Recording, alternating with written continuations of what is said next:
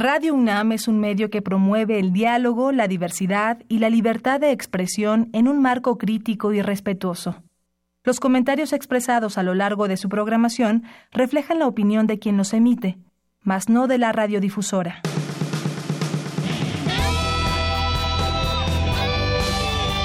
Prisma RU.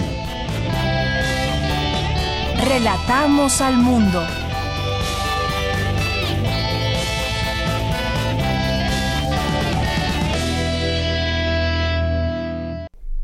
¿Qué tal? Muy buenas tardes, bienvenidos a este espacio de Prisma RU. Les saluda Deyanira Morán. Hoy vamos a tener en nuestra primera hora un enlace hasta Ciudad Universitaria para transmitir la conferencia que ofrecerá Michelle Bachelet, expresidenta de la República de Chile, en el marco de la Cátedra Internacional por los Derechos Humanos y la Paz Alfonso García Robles. Michelle Bachelet, como sabemos, ostentó eh, dos veces como presidenta de su país en dos periodos, entre el 11 de marzo de 2006 y 2010 y en 2014 y 2018. Pues nos enlazamos, nos enlazamos hasta Ciudad Universitaria. Al terminar, pues continuaremos con, eh, iniciaremos más bien nuestro noticiario. Mientras tanto, cedemos hasta allá los micrófonos. Preside en este acto el doctor Enrique Graue rector de la Universidad Nacional Autónoma de México.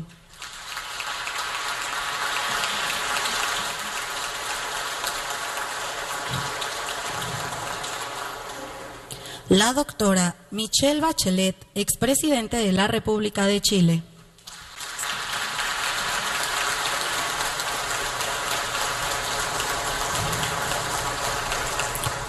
El doctor Leonardo Lomelí Vanegas, secretario general de la UNAM.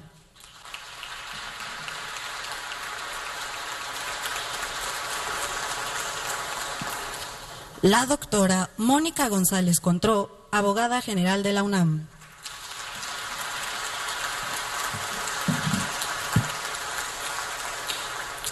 La doctora Angélica Cuellar Vázquez, directora de la Facultad de Ciencias Políticas y Sociales de la UNAM.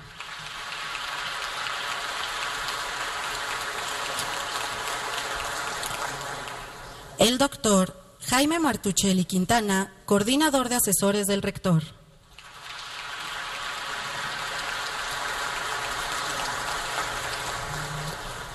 Y el señor Rafael Medina Martínez, presidente de la Fundación Diplomática Alfonso García Robles.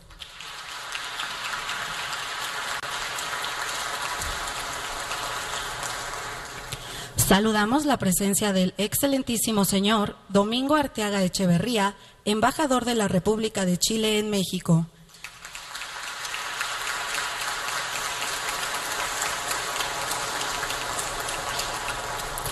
De autoridades universitarias, de directores de facultades, escuelas, institutos y centros, así como de alumnos de la universidad que hoy nos acompañan.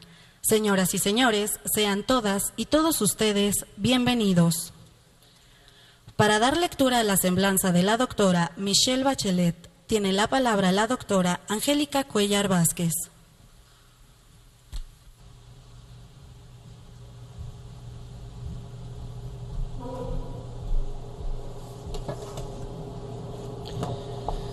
Buenas tardes todos, todas. Es para mí realmente un honor poder presentar a nuestra invitada de hoy, la doctora Michelle Bachelet. Antes de leer la semblanza de la doctora, quisiera mencionar que esto se hace en el marco de la Cátedra de Derechos Humanos Alfonso García Robles y recordar que hace apenas unos meses por iniciativa del señor rector, se instituyó el reconocimiento Alfonso García Robles con el objeto de reconocer en vida y de manera póstuma a servidores públicos o autoridades que en el ejercicio de sus funciones se hayan destacado por realizar labores de defensa, promoción, protección o garantía de derechos humanos de las personas migrantes que se encuentran en condiciones de vulnerabilidad. Michelle Bachelet Cheira nació en Santiago de Chile en 1951, política chilena que fue la primera mujer que alcanzó la presidencia de la República. Tras un primer mandato de 2006 a 2010, en que su gestión fue muy bien valorada por la mayor parte de la ciudadanía, presentó de nuevo su candidatura en los comicios presidenciales de 2013 y fue electa a un segundo periodo que transcurrió del 2014 al 2018. Socialista convencida, Michelle Bachelet recorrió un largo camino de dolor y muerte antes de llegar a la primera magistratura de su país. Su vida ha estado profundamente marcada por la trayectoria de su padre, el general de brigada aérea Alberto Bachelet, un militar de ideas liberales que tras el golpe de Estado de Augusto Pinochet el 11 de septiembre de 1973 fue detenido y torturado. Michelle Bachelet tuvo una infancia trashumante.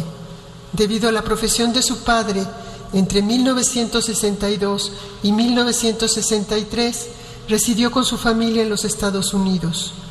Acabada su formación secundaria en Santiago, en el año 70 ingresó a la Facultad de Medicina de la Universidad de Chile, al tiempo que comenzaba a militar en la Juventud Socialista para apoyar la revolución a la chilena. Eran los días del gobierno de la Unidad Popular, del que formaba parte su padre como encargado de la oficina de distribución de alimentos cuya función era contrarrestar el boicot que sectores de la derecha habían emprendido contra la gestión del recordado Salvador Allende. En el campus universitario fue testigo del asalto militar al Palacio de la Moneda el 11 de septiembre de 1973 que derrocó el gobierno democráticamente electo del doctor Salvador Allende. El mismo día del golpe de Estado, el general Alberto Bachelet fue detenido y acusado de traición a la patria, apresado, torturado y murió seis meses después en prisión. El 10 de enero de 1975, Michelle y su madre Ángela, arqueóloga, fueron también arrestadas por agentes de la DINA, la temida policía política de Pinochet. Las llevaron a Villa Grimaldi, el lugar donde miles de chilenos fueron torturados durante la dictadura. Recapturada, recuperada su libertad semanas después, madre e hija, Ángela y Michelle, Viajaron al exilio a Australia, donde se reunieron con Alberto, el único hermano de Michelle, y después fueron a la República Democrática Alemana. En Alemania, Michelle siguió con sus estudios de medicina. Decidió continuar sus estudios de medicina y al regresar a Chile en 1979 volvió a las aulas de la Escuela de Medicina de Santiago, donde obtuvo su grado como médica cirujana en el 1982. Pero su solicitud para cubrir una plaza en el sistema público de salud fue denegada, obviamente por razones políticas. Una beca de formación le permitió, en los cuatro años siguientes, especializarse en pediatría y salud pública. No abandonó nunca su activismo político y trabajó en muchas organizaciones no gubernamentales para protección a la infancia, donde ejercía labores específicas con los hijos de detenidos y desaparecidos en Chile. Es madre también de tres hijos, Sebastián, Francisca, Francisca y Sofía. Restaurada la democracia en el 1990, Michelle ingresó como epidemióloga en el Servicio de Salud Metropolitano Occidente. Después se incorporó a la Comisión Nacional del SIDA, al tiempo que cumplía funciones de consultoría en la Organización Mundial de la Salud y en la Organización Panamericana de la Salud. Sus responsabilidades en el ámbito público se incrementaron a partir de 1994, ya con Eduardo Frei en el Palacio de la Moneda. Se integró en el equipo del Ministerio de Salud como asesora de atención primaria y gestión de servicios de salud. La inquietud política de Michelle Bachelet en la última década del siglo apuntaba hacia la normalización de las relaciones entre el mundo civil y militar en un país que acababa de abandonar 17 años de férrea dictadura. Impulsada por la necesidad de conocer las correlaciones entre ambos estamentos, realizó un curso sobre estrategia militar y ganó una beca para completar estudios especializados de defensa militar en Washington. Cuando regresó a Chile en 1998, su nueva formación le permitió incorporarse como asesora al Ministerio de Defensa. Entre tanto se avanzaba su ascenso en las filas del Partido Socialista. En 1995 fue elegida miembro del Comité Central y entre 1998 y 2000 formó parte de la Comisión Política. Asumió responsabilidades de primer orden al frente de la campaña electoral de Ricardo Lagos, que convertido después en presidente de la República tras su victoria en las elecciones de enero del 2000, la nombró ministra de Salud. La reforma del sistema de salud y la mejora de la atención primaria concentraron los principales esfuerzos durante la gestión de Michel. Tras la reforma del gabinete que emprendió Lagos en el año 2002, Michelle Bachelet fue designada titular del Ministerio de Defensa, un cargo que ninguna otra mujer había ejercido con anterioridad en toda América Latina. Durante su mandato, impulsó los planes de modernización de las Fuerzas Armadas y del Ministerio, introdujo medidas para la igualdad de género en las Fuerzas Armadas de Seguridad y reformó el servicio militar obligatorio. Michelle Bachelet dejó la cartera de defensa el primero de octubre de 2004 para preparar su candidatura a las elecciones presidenciales. Aún con muchos meses por delante, las encuestas, de, opinión respaldaban de forma favorable a la exministra como candidata de, la, de dos partidos que la postularon a la jefatura de Estado. Michelle Bachelet se impuso en la primera vuelta con el 45.9%, celebrada el 11 de diciembre del 2005 pero sin el respaldo suficiente para evitar una nueva consulta, la segunda vuelta. El triunfo de su formación en las legislativas convocaba en la, misma jornada, colocó al centro izquierdo chileno con mayoría en el Congreso y por primera vez desde la restauración de la democracia también en el Senado. Celebrada la segunda vuelta de los comicios el 11 de enero del 2016, Miguel Bachelet logró una cómoda victoria sobre su adversario derechista Sebastián Piñera. El último día del mes de enero, la presidenta electa presentó su prometido gabinete paritario, el 11 de marzo del 2006. Su predecedor le impuso la banda presidencial. En un país que en los albores del siglo XXI aún presentaba vestigios de una fuerte tradición conservadora, machista y clerical. Michelle Bachelet alcanzó el Palacio de la Moneda sin ocultar sus credenciales y su historia de vida al pueblo chileno. Soy mujer, socialista, divorciada y agnóstica.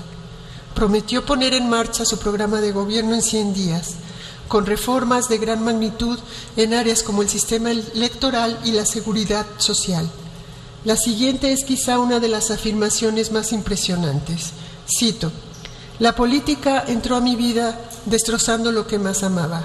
Porque fui víctima del odio, he consagrado mi vida a revertir su garra y convertirlo en comprensión, tolerancia y, por qué no decirlo, en amor. Durante los 100 primeros días de su mandato, Michelle Bachelet se concentró, en efecto, en cumplir las 36 medidas a las que se había comprometido durante su campaña electoral entre estas disposiciones destacaban las referidas a un nuevo sistema provisional de reforma a la educación preescolar y una mejora a la calidad de vida de las ciudades. Pronto tuvo que hacer frente a una movilización estudiantil contra la Ley Orgánica Constitucional de Educación. Sin embargo, Michelle Bachelet recuperó de modo progresivo el amplio reconocimiento de sus inicios presidenciables gracias a los avances en la investigación sobre las violaciones a los derechos humanos cometidos durante la dictadura militar, a su resolución para encarar los efectos de la crisis económica global sobre la economía chilena y al prestigio internacional ganado por el país, que culminó con la incorporación de Chile a la OCDE en enero del 2010.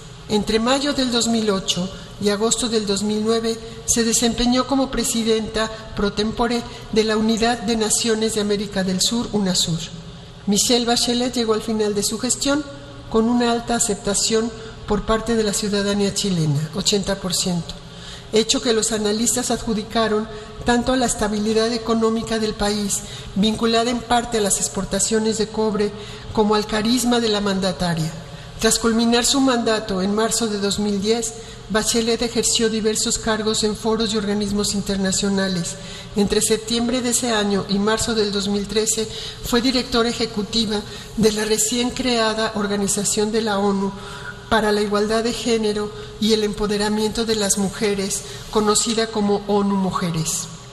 Luego de abandonar el organismo internacional, de inmediato Michelle Bachelet hizo pública su candidatura por nueva mayoría para las elecciones presidenciales del 2013, en cuya primera vuelta, el 17 de noviembre, obtuvo el 46.7 de los votos.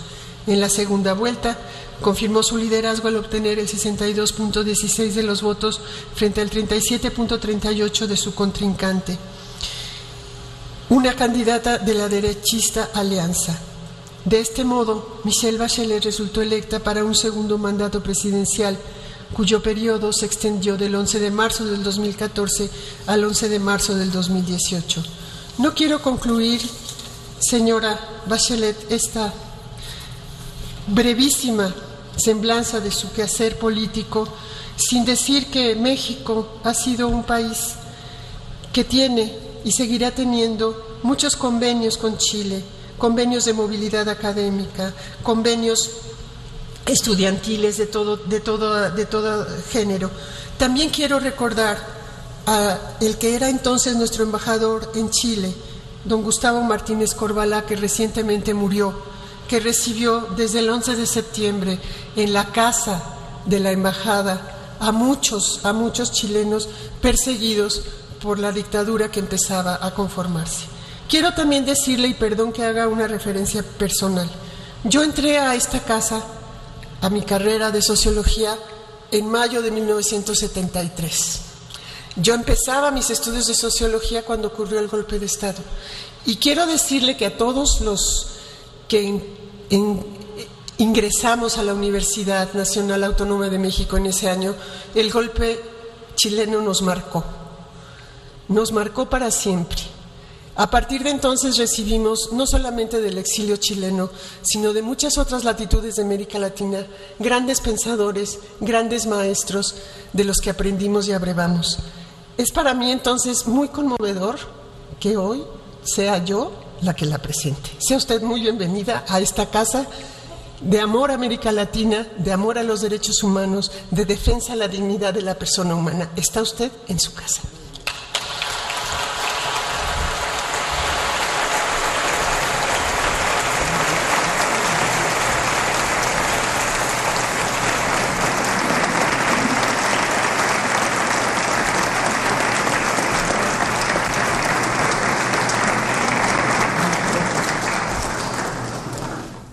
Escuchemos a continuación la Cátedra Internacional por los Derechos Humanos y la Paz, Alfonso García Robles, que dicta la doctora Michelle Bachelet, expresidente de la República de Chile.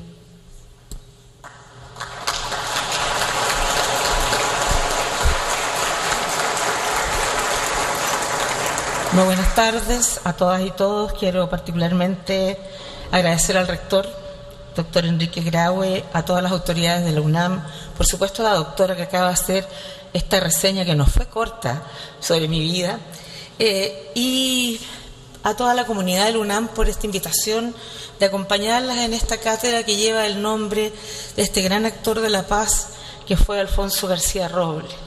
Y quiero dar un especial saludo al estudiantado, actor de mil batallas y cuyo compromiso nos ayuda a mirar el mañana con esperanza. Me siento muy honrada de que hayan pensado en mi nombre para esta inauguración.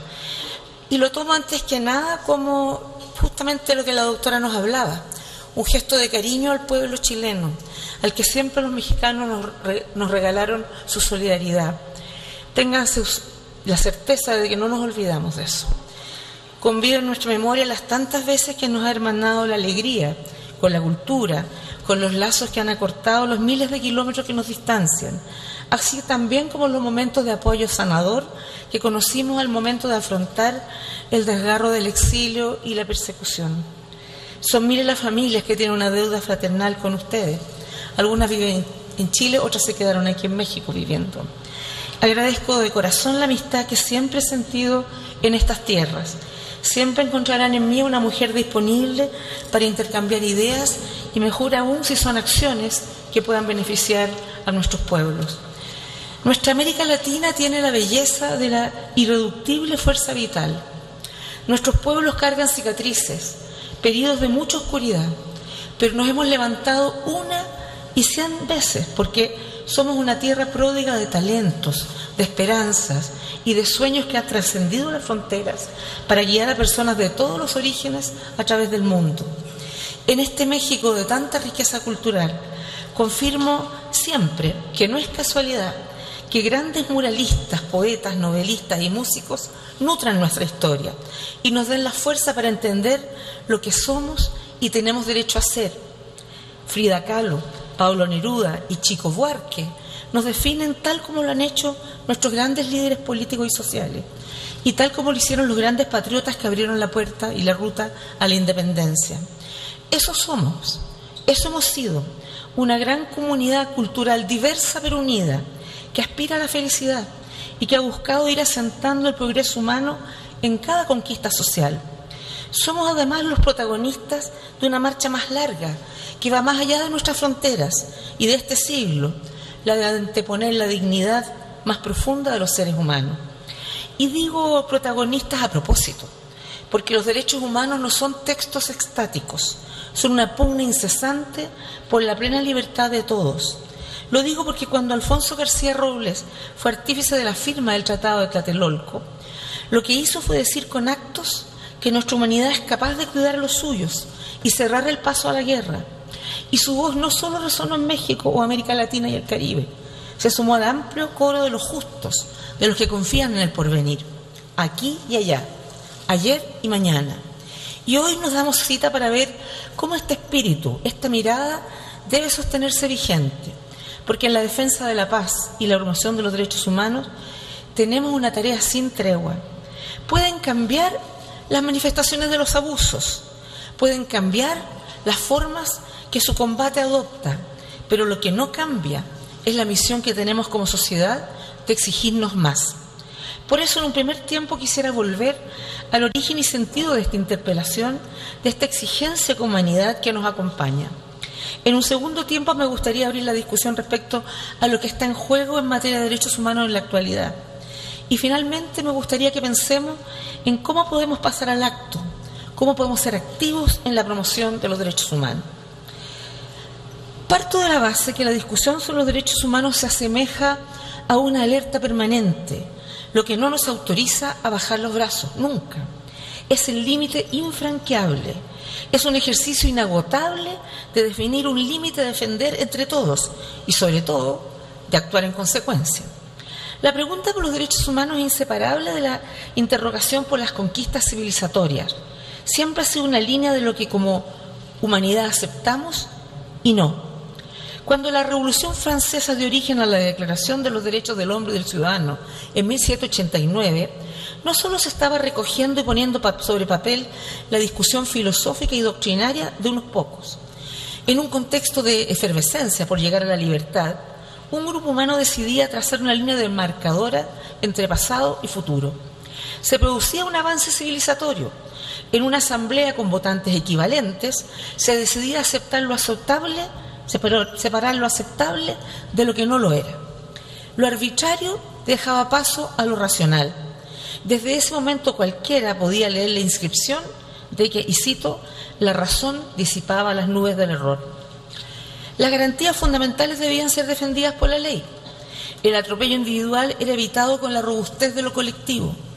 Y lo clave en dicha declaración es que no solo se enumeraron derechos naturales e individuales, es decir, adquiridos al nacer, sino que se establecen las condiciones de su puesta en obra. ¿Qué vemos allí? A una comunidad que decide y que se da las armas para hacer valer esa decisión. ¿Qué vemos también? Un diálogo con otra comunidad que a un océano de distancia en el norte de América había proclamado más de una década antes que los seres humanos son iguales y tienen derechos inalienables. Entre esos derechos están la vida, la libertad y la búsqueda de la felicidad. Y de este diálogo emerge un primer artículo que hasta el día de hoy resuena como una verdad inquebrantable. Los seres humanos nacen y permanecen libres e iguales en derechos. La sociedad de los privilegios del antiguo régimen francés daba paso a la sociedad de iguales de la República. Posteriormente esto adquiere valor constitucional al ser reconocido por el Consejo Constitucional francés en 1791, pero sobre todo, por sobre todo inspira a miles y luego a millones de seres humanos a exigir lo evidente, lo justo, lo necesario. Nuestras tierras no quedaron apartadas, también fueron alcanzadas por esta bandera de luz en los destellos de la discusión ilustrada de la época, en las trincheras de la conquista de la soberanía y en lo que luego serían nuestras cartas magnas. Sabemos que no fue suficiente para evitar durante décadas abusos, hambrunas, vejaciones y masacres. Estuvo lejos de frenar el baño de sangre que fue la Primera Guerra Mundial. Tampoco permitió resistir a una Segunda Guerra Mundial que nos llevó a abismos insoportables en la pretensión de borrar al otro, en negar su valor humano intrínseco. Pero siguió resistiendo la luz de la razón, pese al horror, pese a la desesperanza, pese al cinismo del juego del poder. Y así vendría un nuevo hito civilizatorio, la Declaración Universal de los Derechos Humanos de 1948. Lo que es hasta hoy es, yo diría, es el texto madre para toda la discusión. ¿Cuál es el paso que se da con esto? La declaración de la posguerra permitió poner un nuevo horizonte planetario que debe mucho a la destrucción planetaria de la cuales muchos fueron testigos. Es decir, representa el ideal común a alcanzar por todos los pueblos y todas las naciones. Los derechos humanos, en la Declaración de Derechos Humanos, se han entendido como un valor universal, intransable. Son 30 artículos con los derechos de los que goza cualquier persona, sin distinción de sexo, edad, religión, origen, nacionalidad o raza. Los hechos habían demostrado que este imperativo debía ser universal y debía descansar en un esfuerzo compartido por la comunidad internacional. Es más, el concepto de derecho humano está presente en siete ocasiones en la Carta Fundadora de Naciones Unidas. El derecho internacional, el alineamiento jurídico nacional y un trabajo activo de protección y promoción en terreno abrieron así una nueva era en la materia, siempre en torno a este principio de universalidad. Por ejemplo, en la Conferencia Mundial de Viena sobre Derechos Humanos en 1993, se dejó constancia que los Estados tienen el derecho de promover y proteger todos los derechos humanos y todas las libertades fundamentales, sea cual sea el sistema político, económico o cultural. De acuerdo a informaciones de Naciones Unidas, todos los estados han ratificado al menos uno de los tratados fundamentales y un 80% ha ratificado cuatro o más de estos tratados. Los estados soberanamente, aceptan, al aceptar estos tratados, en consecuencia textos que les imponen obligaciones legales. Yo imagino que todos ustedes estarán pensando, ¿basta con esto? ¿Podemos estar satisfechos? ¿Hemos llegado a destino? Y ya que lo planteamos en términos de avance civilizatorio, ¿podemos asegurar que no hay vuelta atrás? No cabe duda que falta mucho por hacer. En medicina, en tecnología, en sistemas de comunicación, muchas veces no hay vuelta atrás. Pero bien sabemos que no podemos decir lo mismo respecto de una verdadera cultura de derechos humanos. Y son variados y dolorosos los rostros que adoptan las vulneraciones a los derechos humanos en nuestros países y en otros continentes. Siguen existiendo lamentablemente violaciones sistemáticas a los derechos básicos en las cárceles, en zonas de conflicto, en la libertad de expresión o en acceso al agua potable, por dar algunos ejemplos. En este sentido, la Declaración Universal de 1948 debe ser considerada como un paso fundamental pero el primero de otros posteriores para concretar estrategias, por lo que se han reagrupado incluso en derechos de segunda y tercera generación. En el caso de la segunda generación, hablamos básicamente de los derechos de carácter económico, social y cultural, mientras que en el caso de la tercera generación, las exigencias se vinculan a valores como la solidaridad. Es interesante retener que la concepción de los derechos va evolucionando junto con los cambios sociales, con los nuevos retos y que por lo tanto siempre es posible actualizarlos. Es interesante asimismo ver una evolución hacia la responsabilidad compartida en torno a la defensa de los derechos humanos. De las acciones individuales, puedan ser estas positivas o negativas, se va avanzando hacia acciones colectivas. Porque uno de los triunfos culturales ha sido aceptar que si en algún lugar del mundo hay una niña, una mujer o un hombre o un joven cuyos derechos están siendo vulnerados, somos todos los que estamos siendo despojados de nuestra condición humana. Así los derechos de tercera generación están motivados por una serie de preocupaciones coherentes con el proceso de globalización acelerada que vivimos actualmente, principalmente el deterioro del medio ambiente y sus efectos negativos en la calidad de vida de las personas. ¿Acaso el ir avanzando hacia nuevos derechos implica que debamos descuidar asuntos fundamentales como la violencia o la discriminación? Por supuesto que no. Simplifica, simplemente significa que hay nuevas exigencias que nos plantea que tenemos que poner en la perspectiva de los avances civilizatorios de los que nos hablaba la primera parte. No necesito enumerar ni recordar los abusos que siguen vulnerando los mínimos tolerables en territorios en conflicto, en zonas en pobreza. Tampoco debo decirle a ustedes el costo inaceptable que pagamos por violencia política o por políticas migratorias que son simplemente impresentables. Amnesty International cifra en 655.500 los, los refugiados rohingyas que han tenido que huir hacia Bangladesh. Además nos recuerda que el año pasado hubo 312 hombres y mujeres asesinados por el simple hecho de ser defensores y defensoras de los derechos humanos. Lo peor es que ya en el 2016 otras 281 personas con las mismas características habían sido asesinadas. Pero también nos recuerda que en paralelo hubo más de 600 marchas de mujeres celebradas en todo el mundo. Un movimiento que mi país me ha llenado de orgullo y esperanza porque veo en las sonrisas de las chilenas la satisfacción de estar empujando el carro de la historia. En otras palabras, tal como dije al iniciar mis palabras, en todas partes hay una pugna sostenida, sostenida contra lo intolerable. Hay una resistencia que solo se explica porque los seres humanos siempre lucharemos por alcanzar condiciones de dignidad. Y yo daba el ejemplo a las chicas, en, las mujeres en Chile, porque ellas decidieron que había que terminar con la, naturalización de cosas que no son naturales, que había que decir basta a muchas cosas. Y lo que antes parecía normal y natural no, era, no tenía por qué ser así. Amigas y amigos, vamos a la tercera parte de esta presentación. Veamos cómo podemos ser más activos en la promoción de los derechos humanos. El principio de universalidad opera en dos niveles por un lado, responsabiliza a toda la comunidad internacional en la defensa y promoción de los derechos humanos. Por ello se sientan precedentes jurídicos, se adecua la institucionalidad, se crean nuevos instrumentos, se crean observatorios, relatores, apoyos para el acompañamiento y la implementación de las medidas. Esto implica evidentemente derechos y obligaciones. Y por eso es tan importante dejar en claro que aquí hay una responsabilidad compartida. En primer lugar, de parte de los Estados. El derecho internacional impone a los Estados la obligación de respetar, proteger y promover los derechos humanos. Cuando digo respetar, esto significa que no interfieran ni dificulten su ejercicio. Cuando digo proteger, me refiero obviamente a que los Estados protejan a los individuos y grupos contra las violaciones a sus derechos.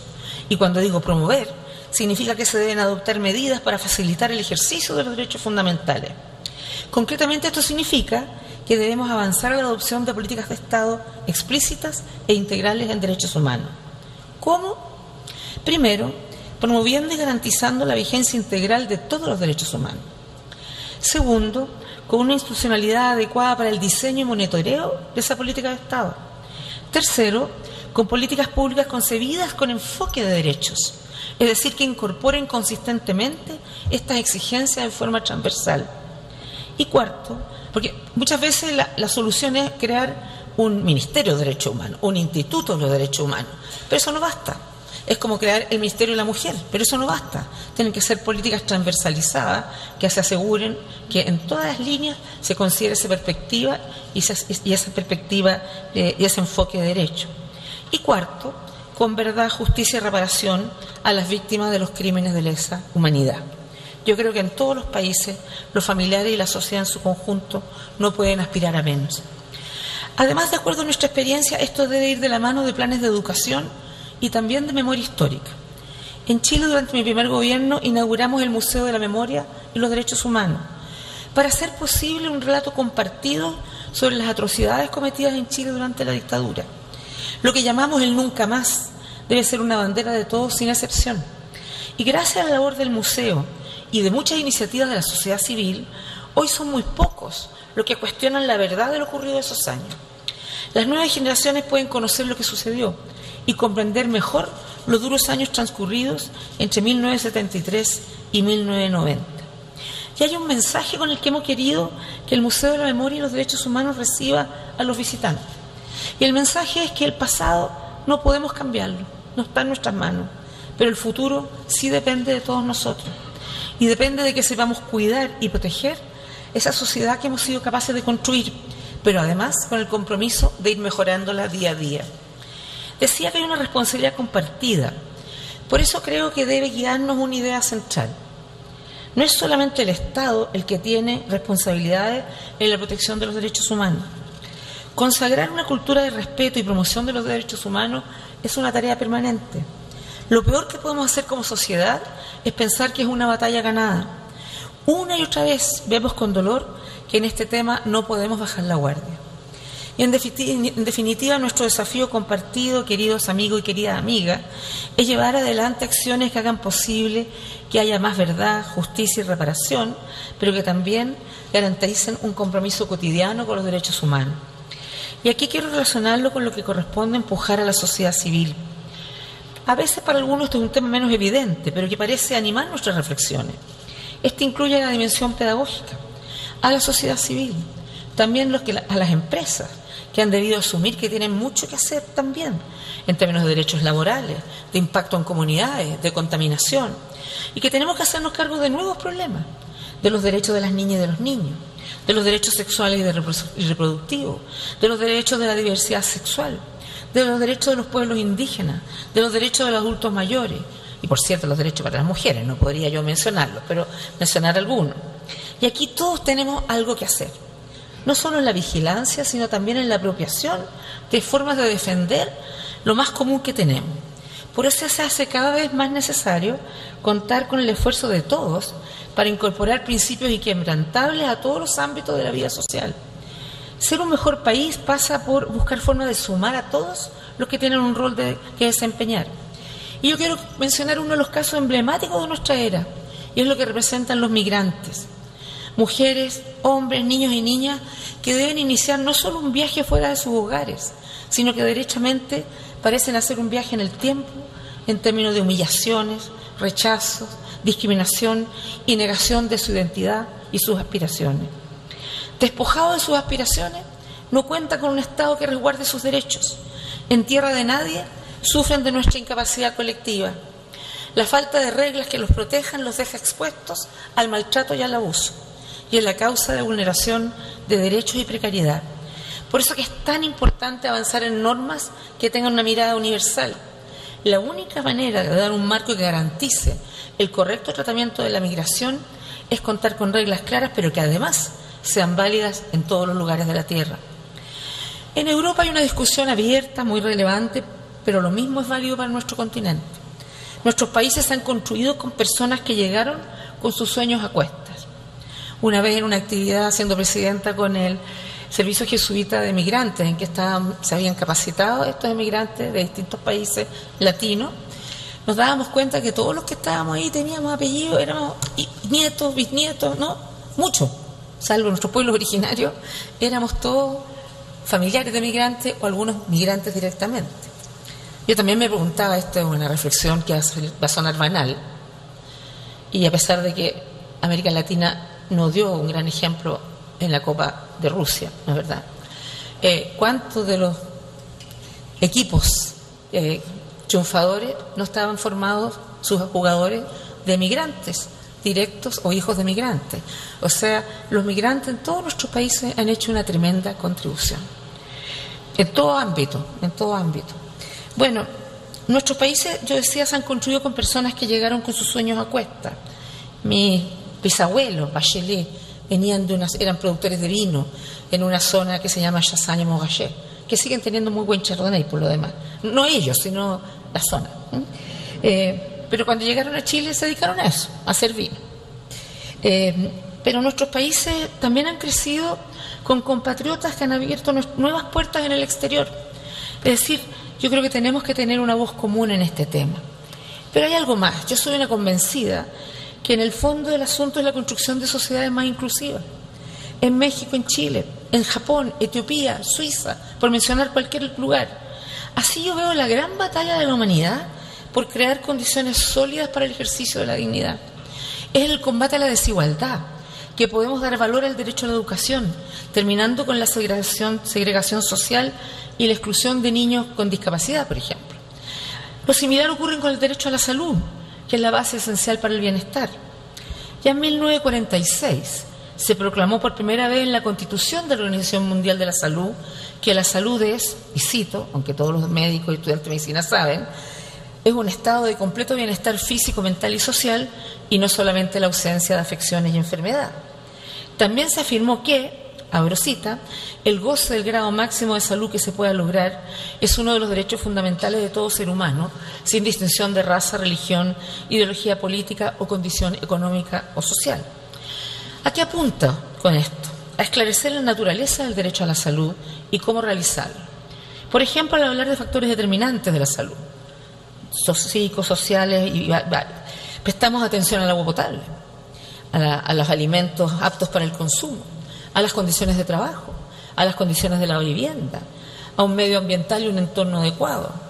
Al hablar de igualdad de género nos cuestiona en términos de inequidades y problemas que se agudizan entre las mujeres al momento de la maternidad o como ciudadanas enfrentadas en lo cotidiano a una pendiente más acentuada.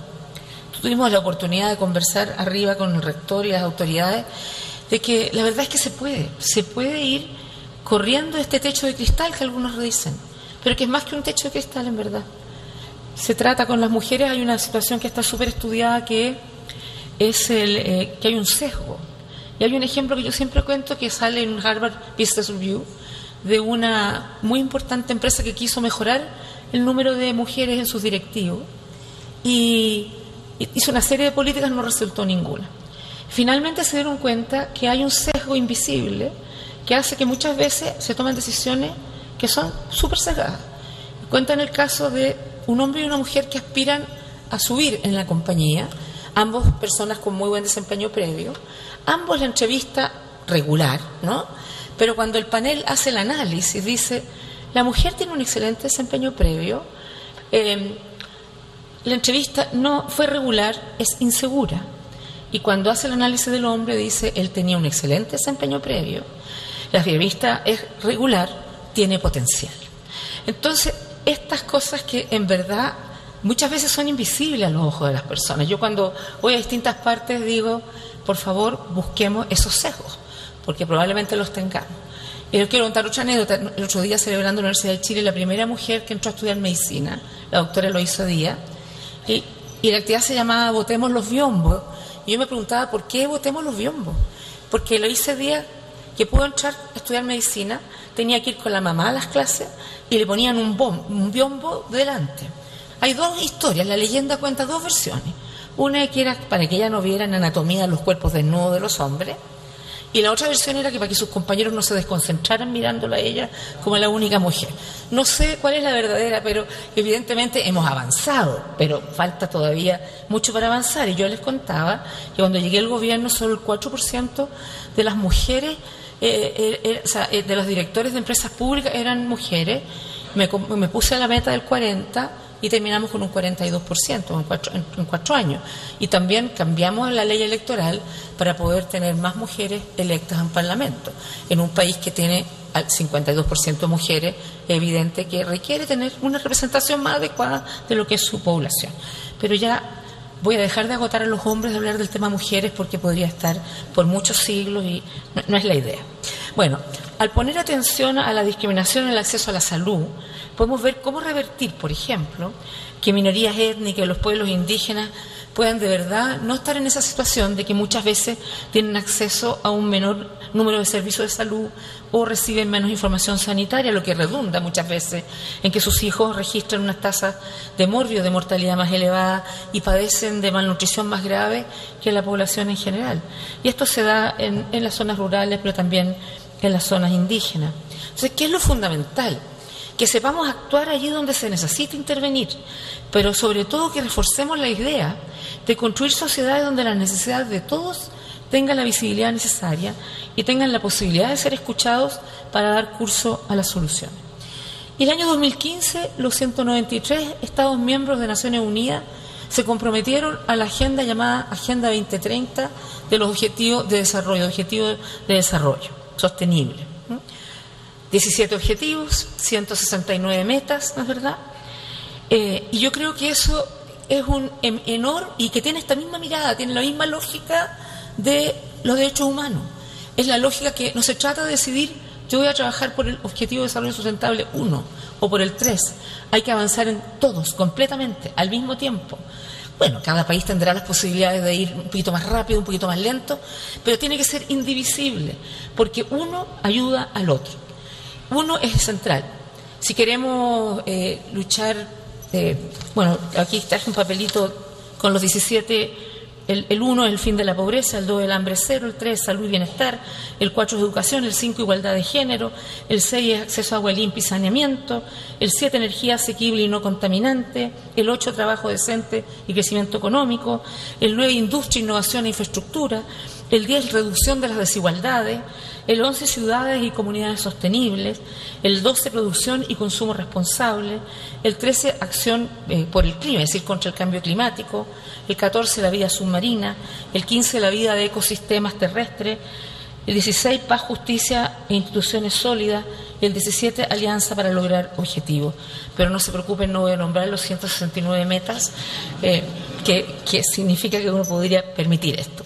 Entonces yo creo que esta es una hoja de ruta que si somos capaces los países de llevar adelante, la verdad es que no solo vamos a conseguir lo que busca la gente, que es que nadie quede atrás, y que se asegure el bienestar y la dignidad de las personas.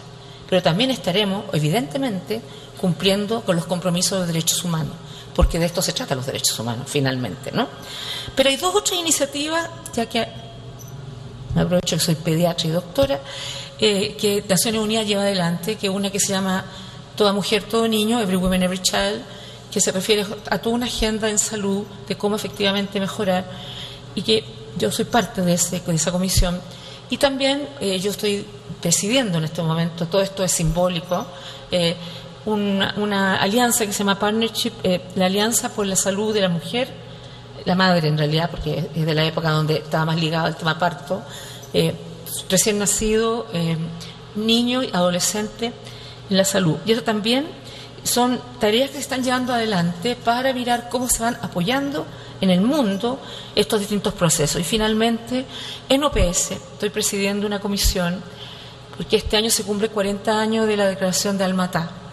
Y Almatá fue esencial en definir que la acción primaria en salud era clave si queríamos resolver los problemas de salud de las personas, pero también es la primera declaración que señala que también la salud tiene factores determinantes sobre los cuales hay que actuar y que no basta actuar solamente desde la mirada sectorial de salud, sino del conjunto de sectores que permitan que la salud no solo sea la ausencia de enfermedad. Y por cierto, yo decía que en esta agenda los derechos humanos están presentes. Entre sus objetivos destacan los relacionados a educación en derechos humanos, ya les decía, el ODS 4, o la promoción de sociedades justas, pacíficas e inclusivas, el ODS 16, pero esta exigencia la verdad que es transversal en la consecución de todos los objetivos de desarrollo sostenible. No obstante, no nos confundamos. Por mucho que perfeccionemos los instrumentos jurídicos, por mucho que hagamos un buen trabajo con la comunidad internacional, nada reemplaza el trabajo cotidiano de dar forma a una convivencia respetuosa del otro. Y eso es y será siempre la democracia, más allá de los apellidos. Me refiero a la democracia como una creación humana de organización racional, basada en discusión informada, con contrapesos y garantías claras. Es el único régimen que se basa en las libertades, que pone en pie de igualdad a todas las personas. Otra cosa es que las democracias no sean perfectas, ¿no? Pero como sistema es el único que de verdad confía al pueblo soberano la posibilidad de plantearse nuevas preguntas y producir nuevas respuestas acorde con las necesidades de cada tiempo. Pero por experiencia propia sabemos que es un régimen imperfecto en su ejecución, que debe ser actualizado y profundizado. Y en otra ocasión, rector, si me invita, podemos conversar mucho sobre eso de América Latina, lo que nos está pasando a nosotros y la crisis de la política en el mundo. Eh, la fortaleza de nuestra democracia yo creo que es un patrimonio común, que a cada uno de nosotros y nosotras les corresponde cuidar. El sistema democrático debe ser un capital muy preciado en nuestra sociedad, porque es la posibilidad concreta de tener una sociedad sana. Y permítanme hoy día recordar a Víctor Jara, cuyo asesinato a nos sigue doliendo. Por eso no ha callado ni callará jamás su canto, pese a eso. Su timbre sereno pedía, y lo cito, el derecho a vivir en paz. Pedía vivir junto a su hijo y su hermano, y lo cito, la primavera que todos vamos construyendo a diario. De eso se trata la democracia, de eso se trata la cultura de derechos humanos. Amigas y amigos, como mujer, como médico, como hija de una víctima de la represión, hablar de derechos humanos no me es indiferente.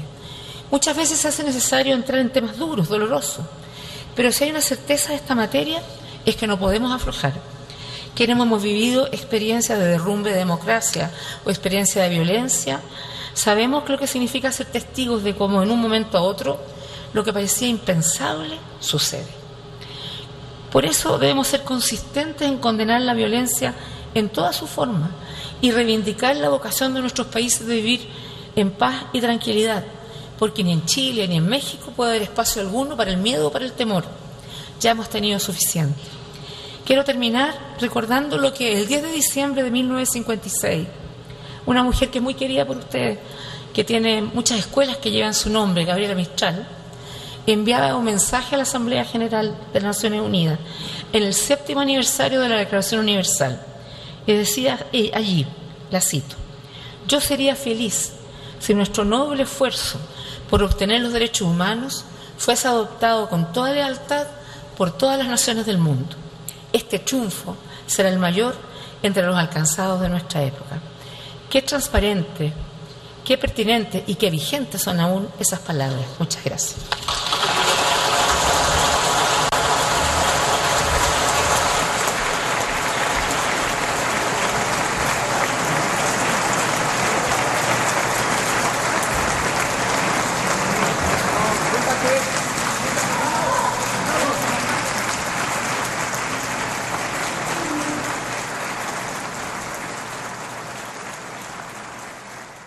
Bien, pues acabamos de escuchar esta conferencia de la expresidenta de Brasil, Michelle Bachelet ahí en Rectoría, ahí con las autoridades también de nuestra universidad, con el rector Enrique Graue. Y bueno, pues un temas interesantes que tocó durante esta entrevista. Mucho tiene que ver con los derechos humanos. Como sabemos, ella ha sido una incansable luchadora de los derechos humanos, ha sido víctima incluso también. Y bueno, pues ha abierto camino en este sentido en su país, en el mundo. Ahora tiene un ofrecimiento también para encabezar una oficina allá en la Organización de las Naciones Unidas, lo cual implicaría cambiar de residencia y bueno, pues aún no, no sabemos si ha aceptado este cargo o no, pero ella ha sido, eh, actualmente ocupa un cargo también, que es el cargo de presidenta de la Alianza para la Salud de la Madre el recién nacido y el niño de la Organización Mundial de la Salud. Y en estos, en estos momentos el rector Enrique Graue le hace entrega de un reconocimiento ahí eh, sobre esta cátedra que dio en Ciudad Universitaria la expresidenta de eh, Chile, Michelle Bachelet. Algunas autoridades también de, eh, de nuestra universidad y también eh, de la Embajada de Chile. Así que bueno, pues ya con esto despedimos esta transmisión especial donde pudimos escuchar esta, esta conferencia eh, de la expresidenta de la República de Chile en el marco de la Cátedra Internacional por los Derechos Humanos y la Paz, Alfonso García Robles. Y bueno, pues vamos mientras tanto a un, eh, a un breve corte o nos esperamos hasta las dos de la tarde. Sí, vamos al corte y ya regresamos con el noticiario de Prisma RU.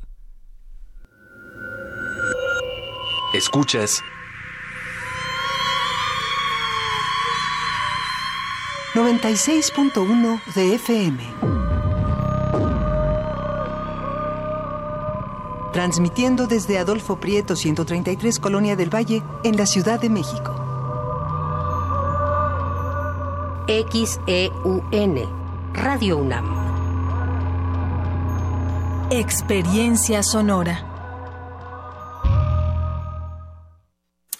Somos tu acervo, tu memoria, tu identidad, tu patrimonio, tu cultura, tu cine. Somos la Filmoteca UNAM. Para cinéfilos y público en general, preservamos y difundimos los materiales fílmicos de la memoria histórica del país. Tenemos laboratorios, banco de imagen Centro de Documentación. Sala de exposiciones, tienda, librería y salas de cine. Visítanos en el Centro Cultural Universitario, el Cinematógrafo del Chopo y Casa del Lago. O accede desde tu computadora a nuestro cine en línea y museo virtual. Estamos en Facebook, Twitter e Instagram. Filmoteca UNAM. Reconocimiento UNESCO Memoria del Mundo 2017.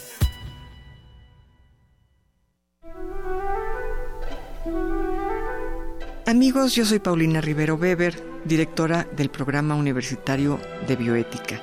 Yo los invito a escuchar El Árbol de las Ideas, Arte, Ciencia y Filosofía para la Vida.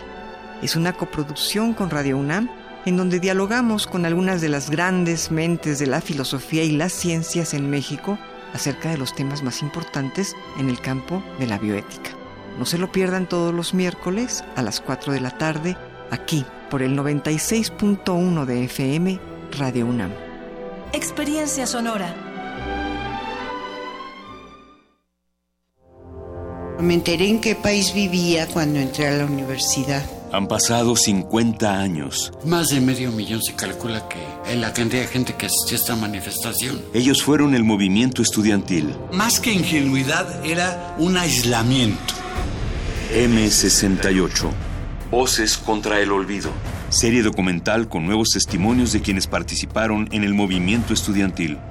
Eran cadáveres, un cuerpo encima de otro. Vi tres o cuatro este, montones de compañeros muertos dentro de la Plaza de las Tres Culturas. Todos los martes a las 10 de la mañana. 96.1 de FM. Radio UNAM. Experiencia sonora.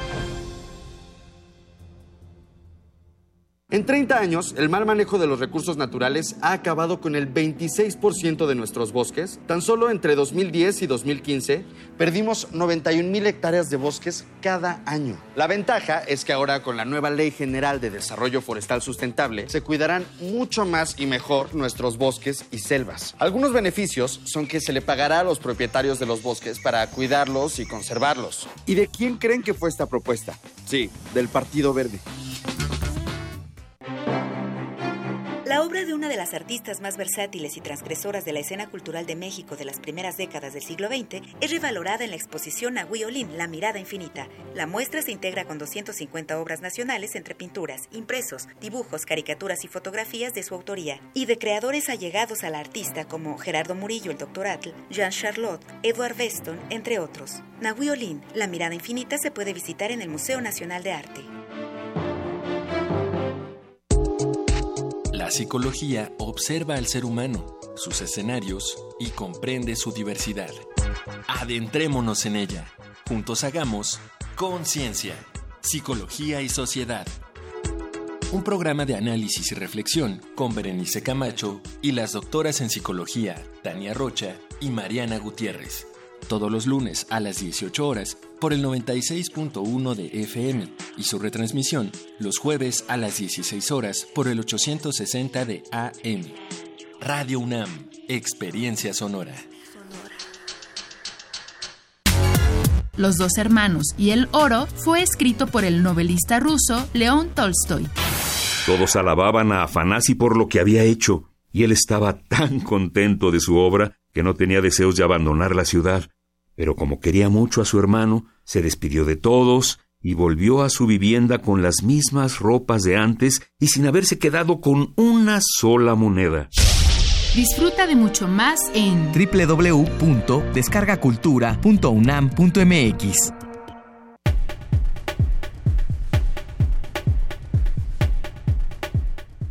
Dos de la tarde con un minuto. Gracias por acompañarnos. Después de haber escuchado esta conferencia, bueno, pues ahora vamos a tener esta última hora de Prisma RU con el noticiario. Vamos a tener en unos momentos más una entrevista sobre el fracking y cómo se están organizando en San Luis Potosí ante esta práctica que rechazan por muchas razones y lo cual platicaremos en unos momentos más con el doctor Fernando Díaz Barriga Martínez, que es especialista en desarrollo social de comunidades marginadas. Hay toda una discusión, acaba de haber una asamblea el fin de semana muy numerosa y sobre todo pues esta práctica que se ha rechazado por muchas razones. Lo platicaremos en unos momentos más, tendremos también alguna información también de nuestra universidad y hoy que es martes tenemos aquí a Alejandro Toledo, que es ensayista y miembro del Sistema Nacional de Creadores de Arte y en esta ocasión nos va a hablar de un libro de Javier Marías. Así que pues no se lo pierda, estaremos aquí transmitiendo y por lo pronto nos vamos a nuestro resumen informativo. Relatamos al mundo. Relatamos al mundo. En este martes 7 de agosto, en los temas universitarios, uno de, una de cada cinco personas ha sido excluida en México en el último año, señala la encuesta nacional sobre discriminación 2017. Más adelante, mi compañera Virginia Sánchez nos tendrá los detalles. Destacan en la UNAM la importancia de las sociedades secretas en México en relación con la política, la cultura y la sociedad. En unos minutos, la información con Dulce García. La escritora y periodista Cristina Pacheco recibirá la medalla Rosario Castellanos al máximo galardón que otorga el Congreso de Chiapas para reconocer a mujeres y hombres que contribuyen al desarrollo de la ciencia, el arte o por su virtud en grado eminente. En los temas nacionales, hoy inició allá en Ciudad Juárez los foros de pacificación. El primero se llevó a cabo allá, en este lugar, cuyo objetivo es escuchar a las víctimas de la violencia y utilizar sus propuestas para elaborar políticas públicas para la paz. Ayer platicábamos justamente de ese tema con Javier Sicilia. Hoy fue este primer encuentro. Se llevarán a cabo estos foros de aquí hasta octubre. Están presentes ya quienes serán las ah, próximas autoridades en este país. Hoy en este primer foro arrancó también con la presencia de Andrés Manuel López Obrador, quien escuchó ahí a distintas víctimas que fueron con sus peticiones, con fotografías también de sus familiares desaparecidos o muertos y lo que piden es justicia. Esto es parte del plan de pacificación y de la amnistía que habló en campaña. Diez entidades públicas, entre ellas cinco gobiernos estatales, no comprobaron recursos por más de 30 mil millones de pesos, según un estudio de la ONG Oxfam. Con tres votos en contra, el Consejo General del INE aprobó sancionar con 872 millones de pesos a los partidos políticos nacionales y locales que contendieron en las pasadas elecciones. Once pasajeros estadounidenses que sobrevivieron al accidente de un avión de Aeroméxico en Durango presentaron demandas contra la aerolínea allá en Chicago. Un huracán y dos tormentas tropicales avanzan hoy frente a la costa mexicana del Pacífico. Según el Centro Nacional de Huracanes de Estados Unidos, el huracán John podría alcanzar la categoría 3 antes de empezar a debilitarse. Y en temas de economía, el presidente de Coparmex, Gustavo de Hoyos, urgió al presidente Enrique Peña Nieto a tomar medidas en contra de la inseguridad y a no evadir su responsabilidad durante el periodo de transición. En los temas internacionales destacamos hoy las autoridades aeronáuticas de Colombia prohibieron el uso de drones en un sector del centro de Bogotá durante la ceremonia de posesión de Iván Duque como presidente que se efectuará este martes a escasos metros de la Casa de Nariño, el Palacio de Gobierno. Campus RU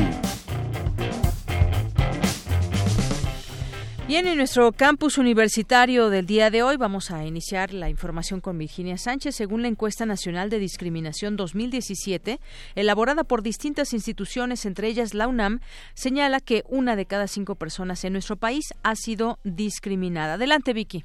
Hola, ¿qué tal, Deyanira y auditorio de Prisma RU? Muy buenas tardes. En el último año, una de cada cinco personas mayores de 18 años en nuestro país ha sido víctima de discriminación, mientras que en los últimos cinco años a un 23.3% se le ha negado sin justificación alguna el acceso a la atención médica, a servicios de gobierno, al apoyo de un programa social y a la entrada o permanencia en algún negocio o centro comercial. Así lo detalló Julio Santaella, presidente del Instituto Nacional de Estadística y Geografía INEGI, durante la presentación de la encuesta nacional sobre Discriminación en ADIS 2017, en la cual también participaron el Consejo Nacional para Prevenir la Discriminación CONAPRED, la Comisión Nacional de Derechos Humanos, el Consejo Nacional de Ciencia y Tecnología CONACIT y, por supuesto, la Universidad Nacional Autónoma de México.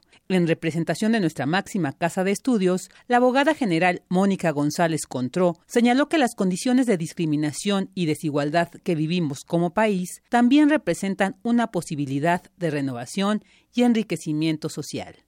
No resulta infrecuente que aquello que es distinto represente una amenaza. Los migrantes, las personas de religión distinta, las personas con diversidades sexuales, las personas con opiniones políticas distintas a las nuestras. También todo aquello que parece romper con lo establecido. Sin embargo, lejos de ser un riesgo, son la condición de posibilidad para que la sociedad continúe, se renueve y se enriquezca.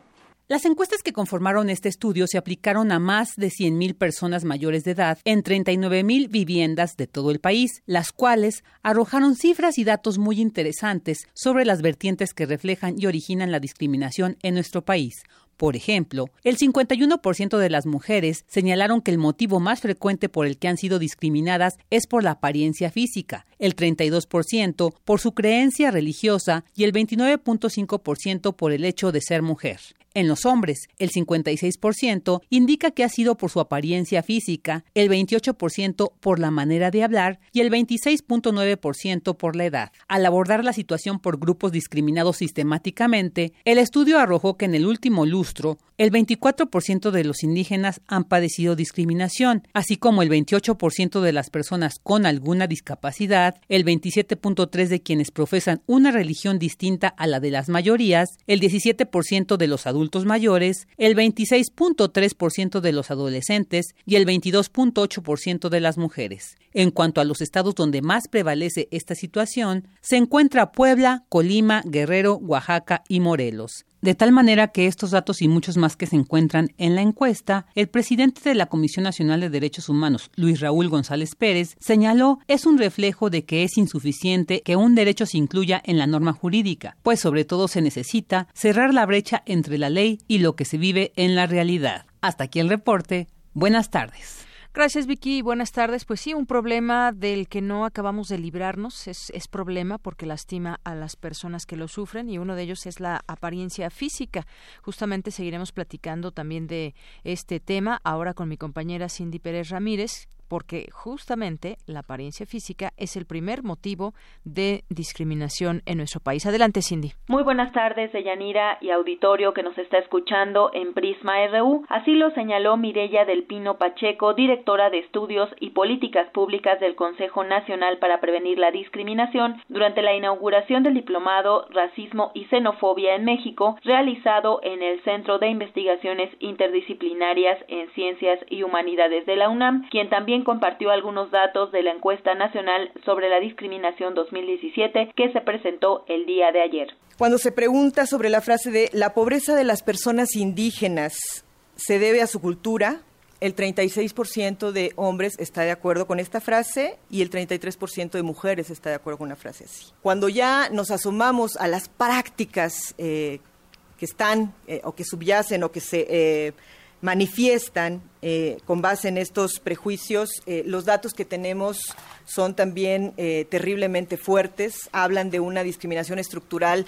lo que la ENADIS muestra en relación a la, negación de derechos por motivos asociados con esta, este racismo que hablan de, un, de una desigualdad fuerte en el acceso y el goce de derechos y libertades de las personas dependiendo de su origen étnico, dependiendo de su color de piel. Estamos hablando de, una problemática estructural. Liliana López López, jefa de docencia del Centro de Investigaciones Interdisciplinarias en Ciencias y Humanidades de la UNAM, dijo que el racismo mata y por eso es un tema que debe atenderse. Y por eso es una hiedra que hay que cortarla pronto, rápido y darnos cuenta dónde tiene... Eh, cada una, cada una de las ramificaciones. Probablemente cuando pensamos que, que, nosotros no somos una, que la sociedad mexicana no es una sociedad racista, pues a lo mejor pensamos que en, en conflictos como como eh, en Ruanda, eh, que el extremo de las diferencias raciales y el racismo está afuera. Eh, pero lo tenemos muy cerca. Por ejemplo, en el fatídico 2011 con la masacre de San Fernando y esos 76 cuerpos ahí y ¿Y qué hemos hecho nosotros frente a eso? Me parece que es algo que tendríamos que, preguntarnos y este diplomado pienso que viene a, tocar eh, puntos y a preguntarse y a plantear eh, elementos teóricos para abordar y para contrarrestar este tipo de, de realidades. Deyanira, de acuerdo con la encuesta en la que también participó la UNAM, en una escala de tonalidad de piel, el ejercicio registró que la mayoría con tono oscuro labora en actividades del sector primario y su escolaridad no llega a la superior, el 44% de tonalidad oscura frente al 28.4% de clara. Este es el reporte que tenemos. Muy buenas tardes. Gracias, Cindy, gracias por esta información. Pues sí, el color, eh, el color de piel que también es motivo de racismo. ¿Y cuál es el color de piel más bonito? ¿Saben cuál es? ¿No lo saben? Bueno, porque sí lo hay, ¿eh? Y es el que nosotros tenemos y que lo aceptamos y que estamos orgullosos de nuestro color, cualquiera que éste sea, sea blanco, moreno, trigueño, como sea. Y bueno, pues con eso contribuimos a que el racismo no tenga lugar, si nos aceptamos y aceptamos así a los demás. Bueno, pues vamos a continuar, vamos a continuar con Dulce García. Desarrollan en la UNAM moléculas para mejorar la calidad del petróleo. Dulce García nos tiene los pormenores de esta interesante información que puede ser benéfica para la industria energética. Deyanira, te saludo con mucho gusto a ti al auditorio de Prisma RU. Un grupo de investigadores de la Facultad de Química, coordinados por Jesús Gracia, desarrolló dos moléculas que permiten limpiar de impurezas al petróleo y que se aplicarán en la industria de extracción del petróleo en México. Así, la universidad continúa aportando tecnología y conocimiento para mejorar el proceso de refinación. Estas moléculas, conocidas en el mundo de la física como tecnoactivos, tienen una función específica, eliminar las microgotas de agua y los electrolitos dispersos en el llamado oro negro. Escuchemos al doctor Jesús Gracia. Todo petróleo que se extrae requiere este tratamiento. Requiere de, tratamiento donde por un lado pasa por precipitadores electrostáticos para romper con esta emulsión. Resulta ser que en el petróleo hay compuestos de muy alto peso molecular que se conocen como asfaltenos. Estos asfaltenos son los responsables de estabilizar las gotas de agua o microgotas de agua que están dentro del petróleo. Entonces, esto no puede pasar a refinería porque las consecuencias serían fatales en términos de corrosión y de contaminación de catalizadores, proceso de destilación. Así que todos los países, antes de ingresar a parte de obtención de gasolinas y derivados, pues es necesario remover estos materiales. El investigador explicó también que en el petróleo se encuentran unos compuestos de alto peso molecular conocidos como asfaltenos, cuya finalidad es estabilizar dichas microgotas. Estos residuos de la destilación se destinan a la producción de asfaltos para caminos y puentes. Hasta aquí el reporte. Muy buenas tardes. Gracias, Dulce. Buenas tardes. Porque tu opinión es importante, síguenos en nuestras redes sociales, en Facebook como Prisma RU y en Twitter como arroba PrismaRU. Queremos escuchar tu voz. Nuestro teléfono en cabina es 55 36 43 39. Bien, continuamos. Gracias por estar con nosotros aquí en Prisma RU. Y hay un tema que también nos preguntaban por aquí a través de nuestro, a través del Twitter, y tiene que ver con estos foros de pacificación. Por aquí nos decía alguien que ojalá que comentáramos algo al respecto, que están también muy atentos a este tipo de temas y situaciones que se han presentado. Hoy fue el primero quería aquí por aquí encontrar el nombre de quien nos nos había escrito. Bueno, pues eh, a ver si no encontró su nombre, bueno, es alguien que estaba por aquí pendiente, que nos preguntaba justamente sobre el tema. ¿Qué ha pasado en este primer eh, en este primer foro? Bueno, pues fue inaugurado por Andrés Manuel López Obrador allá en Ciudad Juárez, Chihuahua. Este primero eh, de los foros llamados por la pacificación. En ellos, y lo platicábamos un poco ayer también con una voz eh, crítica, que es Javier Sicilia, que dijo, bueno, pues ya un diagnóstico del país lo hay. Ahora falta ver que se incluyan pues todas esas voces que tienen que ser escuchadas y demás, un poco con ciertas dudas, pero pues también preguntarle a todo el auditorio y a la gente que también está atenta a estos temas y sobre todo que se han visto pues eh, de alguna manera involucrados como víctimas, como personas que siguen en la búsqueda de la justicia en alguno de los estados de nuestro país. Sabemos que muchos o no no sé si decirlo todos han sido producto también o han tenido muchos problemas de inseguridad y de violencia y que se ha, no se ha podido terminar en los últimos años, en los últimos sexenios. Hoy parece parece ser que hay un, un cambio de estrategia, lo cual estaremos por ver en los siguientes meses y años. Bueno, ahí estuvo en este primer foro López Obrador. Eh, se busca escuchar a los diferentes sectores de la población eh, que quieran participar y que sobre todo pues tengan tengan alguno algo que aportar, ya sea como solución, como dar a conocer los casos. Eso también ayuda mucho. Sabemos que hay muchísimos casos diferentes. Cada cada caso podemos decir que es que es diferente. Han sido afectados pues gente de todas las edades, eh, muchos jóvenes también y bueno pues se pretende identificar propuestas que respondan a las prioridades en materia de seguridad. Estos foros que además muy interesante se pueden seguir a través de internet. Tuve la oportunidad de seguir una buena parte de este primer foro y bueno pues estuvo hoy acompañado López Obrador eh, pues de mucha gente que estuvo ahí presente, estuvo el gobernador de Chihuahua y también por Alfonso Durazo, que está propuesto como próximo secretario de Seguridad Pública, Olga Sánchez Cordero, propuesta para la Secretaría de Gobernación y bueno, pues dijo que estas propuestas que se realicen servirán para diseñar la ruta de pacificación y para elaborar un plan de reconciliación. También dijo que bajo ningún supuesto los crímenes de lesa humanidad, la desaparición forzada, masacres, ejecuciones y violaciones graves a derechos humanos serán sujetos de amnistía y los únicos que se beneficiarán son los responsables eh, de delitos no graves en lo que no haya mediado violencia. Ellos eh, pues entrarán dentro de este plan de amnistía. Y bueno, pues también en esta en esta reunión hubo víctimas que están buscando algún familiar y ahí López Obrador les pide perdonar en este primer foro. Ellos dicen ni perdón ni olvido. Hubo también algunos reclamos. Al último, pues se acercaron también muchas personas ah, para darle a conocer de primera mano, pues situaciones por las que están atravesando en esta en este foro de escucha allá en Ciudad Juárez. Eh, dijo también que se tiene que actuar en unidad eh, también poniendo que la patria es primero y estar dispuestos a perdonar, lo dijo en campaña, así lo recordó y lo repite ahora y coincide con los que dicen que no hay que olvidar, pero sí estar a favor del perdón y respeta mucho a quienes dicen ni perdón ni olvido.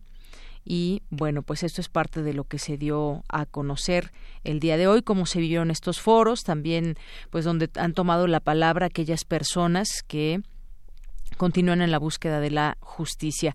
Es un, pues se antoja muy grande este trabajo, eh, estos eh, foros que irán de manera itinerante por distintos eh, distintas comunidades, distintos estados, la violencia que no se puede resolver solo con mano dura, ya lo hemos visto en otro momento, que se pueda resolver quizás con estrategia los mexicanos estamos dispuestos a ver ese cambio y también quizás a ser partícipes. Es ahora, pues también quizás un momento en donde la unión de fuerzas puede generar una solución.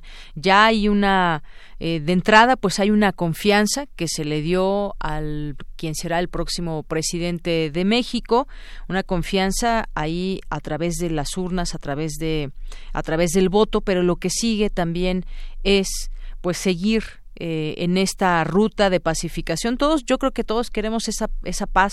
¿Cómo se va a lograr? Pues es ahí justamente la situación. Hay es de entrada esta posibilidad que a través de estos foros pueda por lo menos escucharse, tenerse un diagnóstico muy claro y muy de cerca sobre todo para escuchar a las personas que han sido afectadas. Y dentro de estos foros, pues también hay, además de muchos temas, pues la posibilidad de que se discutan pues temas como eh, en otro momento, quizás como parte también de, de, la solución que se pretende, pues discutir el uso, el uso de las drogas, el uso sobre todo de la marihuana.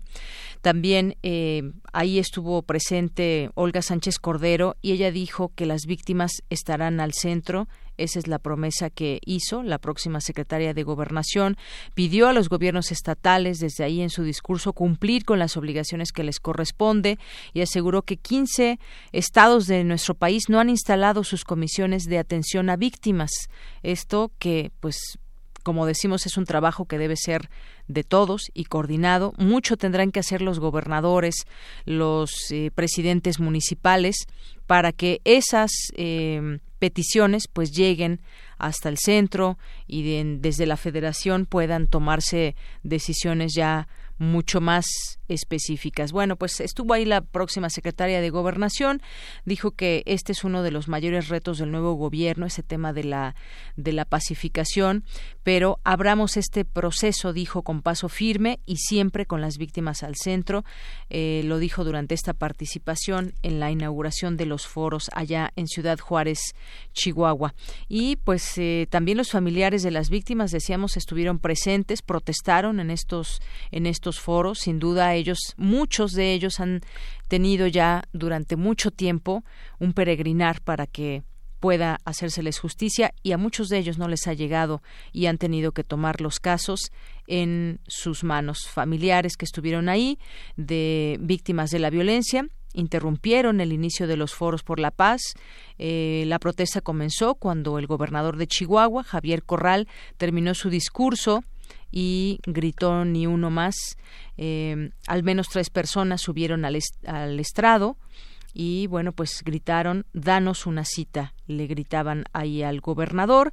Por una parte, en este recinto se les escuchaban los gritos de los manifestantes y bueno, pues a veces que pues así solamente es como, como se logra escuchar a las personas, se tienen que hacer escuchar y pues este es solo el primero. Veremos qué se encuentran las próximas autoridades de este país en otros estados y sobre todo pues que tomen nota de cómo se puede de escuchar primero cuáles son estos pendientes que hay con mucha gente. Seguiremos de cerca estos foros. Porque tu opinión es importante, síguenos en nuestras redes sociales, en Facebook como Prisma RU y en Twitter como arroba PrismaRU. Queremos escuchar tu voz. Nuestro teléfono en cabina es 55 36 43 39. Continuamos dos de la tarde con 24 minutos y en otros temas, y en un tema también muy importante que deriva todo esto de la reforma energética y el llamado fracking, que decíamos, aquí lo hemos comentado y hablado mucho de este tema, que incluso en países como Estados Unidos en algunas zonas se ha prohibido. Bueno, pues Petróleos Mexicanos iniciará, lo han catalogado así, a escondidas, la exploración y explotación de hidrocarburos mediante fractura hidráulica, conocida como el fracking, pero esto violando normas internacionales que exigen consultar a las comunidades y pueblos originarios sobre las actividades extractivas de alto impacto ambiental, con lo que se afectaría, si lo hacen, a miles de campesinos y comuneros nahuas y tenec que habitan en seis municipios de la Huasteca Potosina. Hablemos de este tema. Ya está en la línea telefónica el doctor Fernando Díaz Barriga Martínez, especialista en desarrollo social de comunidades marginadas, es doctor en biología celular por el Instituto Politécnico Nacional y es miembro del Sistema Nacional de Investigadores y académico de la Universidad Autónoma de San Luis Potosí. ¿Qué tal, doctor? Bienvenido a este espacio de Prisma RU de Radio UNAM. ¿Qué tal? Muchas gracias por la invitación para vertir estos comentarios. Claro, doctor. Bueno, yo introducí un poco ese tema. Ya hay una organización por parte de comunidades allá en San Luis Potosí. ¿Qué es lo que está pasando exactamente? Mira, eh, esencialmente lo que pasó es que ha habido una, una información o mal dada o mal interpretada, pero la realidad es que eh, Pemex entró a la Huasteca bueno, eh, con con explosivos, entró vigilada por el ejército y, eh, y, la Huasteca está considerada dentro de la reforma energética eh, como parte de las futuras explotaciones con fracking por, de, parte de Pemex.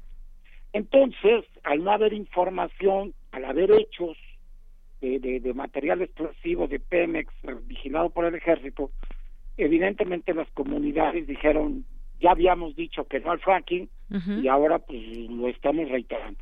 Y no va a haber fracking en la Huasteca, aunque esto esté considerado en, la, en los planes de la reforma energética. Este, el día de ayer el secretario de Energía dio una carta oficial diciendo que no iba a haber fracking en este sexenio en la Huasteca y las comunidades indígenas dijeron, bueno, ni en este ni en ningún, ni nunca. Este, porque exactamente lo que hizo falta fue que nos preguntaran si nosotros queríamos fracking y les estamos contestando que no, así que olvídense de los planes. Y en eso estamos, o sea, de que la comunidad, para la comunidad ya no es un problema porque ya hay un resolutivo negativo al fracking. El problema ahora va a ser para los contratos si es que los tenía Pemex. Pero ese es problema de, de una empresa o de un sistema que no eh, habló primero con las comunidades y, y plantearse qué tipo de desarrollo querían para sus ecosistemas.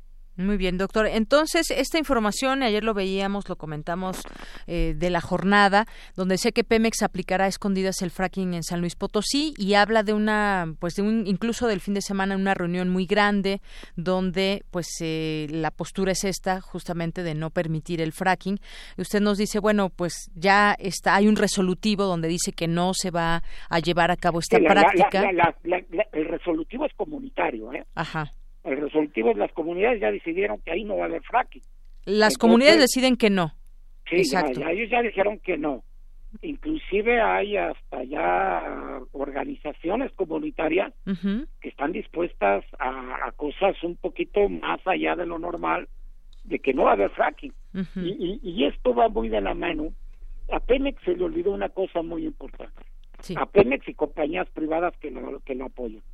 Resulta que con la reforma energética y a raíz de muchos problemas que ha habido con empresas mineras o con confinamientos, ahora por ley las empresas extractivas tienen que hacer estudios de vulnerabilidad. Y los estudios de vulnerabilidad pasan por vulnerabilidad ambiental y por vulnerabilidad social. Entonces, y, y no hay manera de que puedan esconderse en un estudio las vulnerabilidades. Eh, por lo tanto, si Pemex no ha hecho público, si es que lo tiene, su estudio de impacto de vulnerabilidad.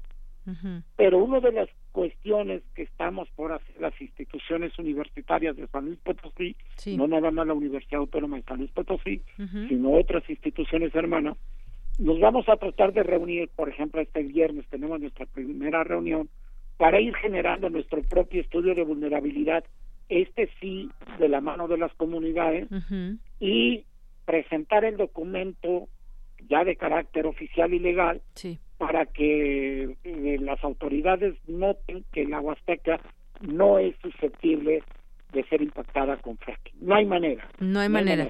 Esto surgió a raíz también de em, lo que había señalado Francisco Peña de Paz, que es investigador ahí en el Colegio de San Luis Potosí. Correcto. Y dijo que la Secretaría de la Defensa Nacional había otorgado a Pemex autorización para comprar hasta 190 toneladas de alto explosivo, que es como funciona también el fracking, que la empresa utilizaría durante el resto de 2018.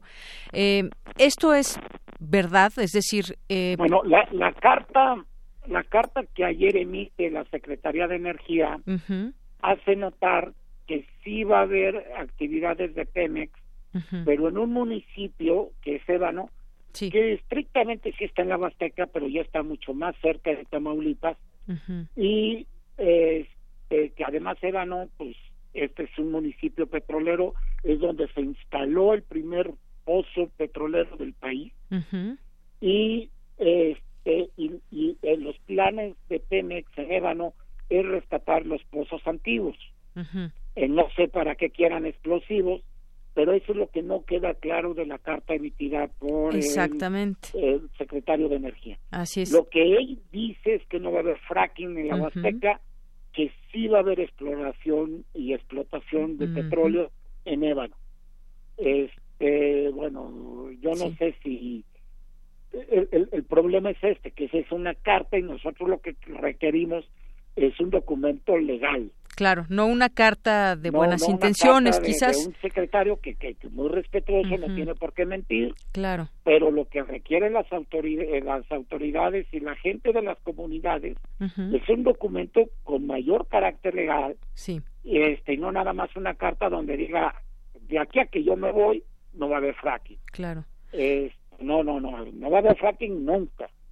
Exacto, esa es la idea, que no, no haya fracking nunca por muchas consecuencias que ya sabemos. Y... Bueno, simplemente no hay agua en la Huasteca. Y, exacto, y se necesita mucha, mucha agua para este tipo de... Las comunidades indígenas viven en un constante estrés hídrico, o sea, no hay agua en la Huasteca.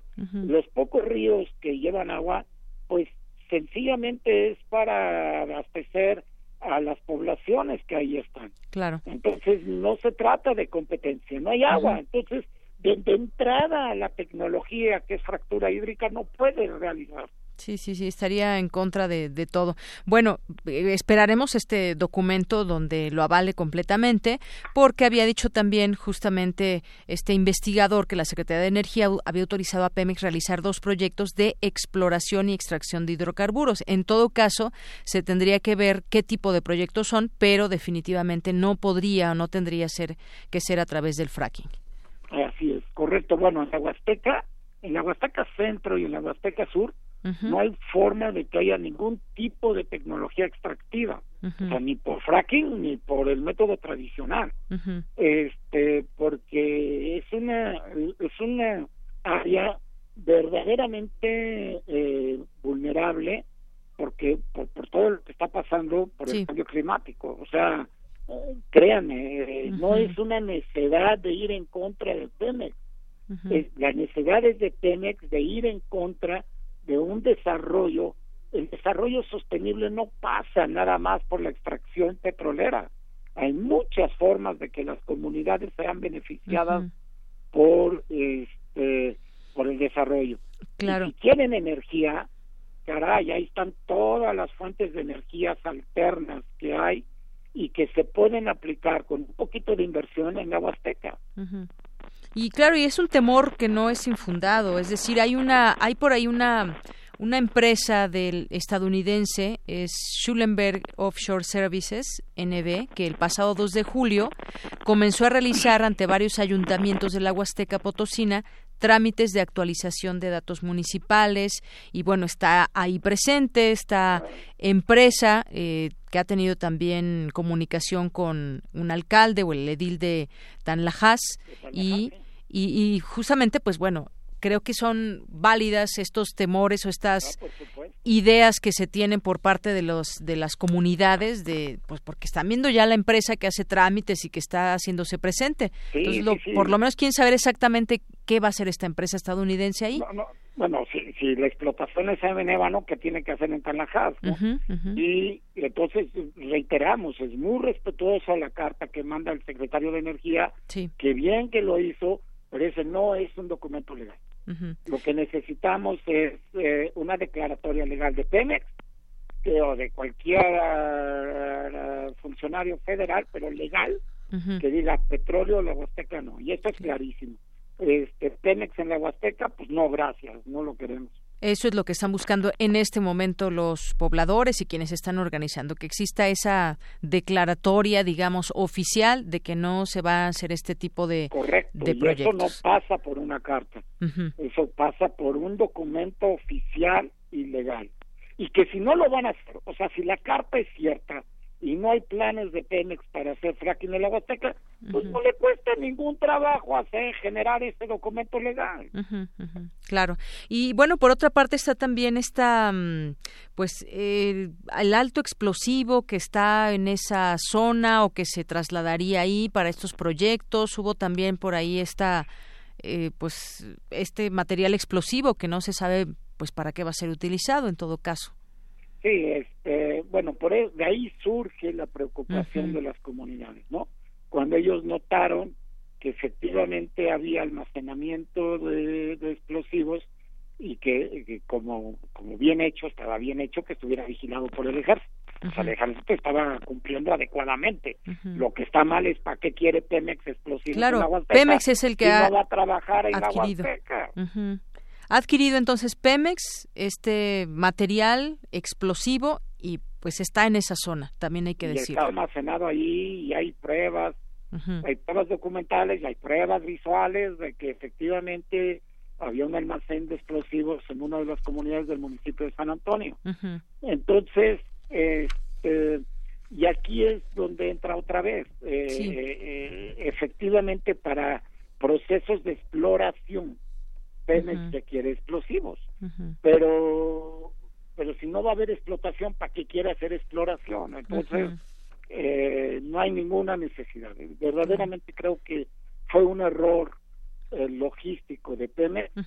Se les olvidó que ahora por ley hay un estudio de vulnerabilidad, ya no se requiere nada más el estudio de impacto ambiental y que los estudios de vulnerabilidad le da derecho a las comunidades de generar su propio documento y de crear su propio modelo de desarrollo, ¿no? Entonces, a lo mejor la gente que trabaja estas áreas en Pemex deberían de actualizarse un poquito y de ver lo que significa un estudio de vulnerabilidad en zonas de muy alta vulnerabilidad.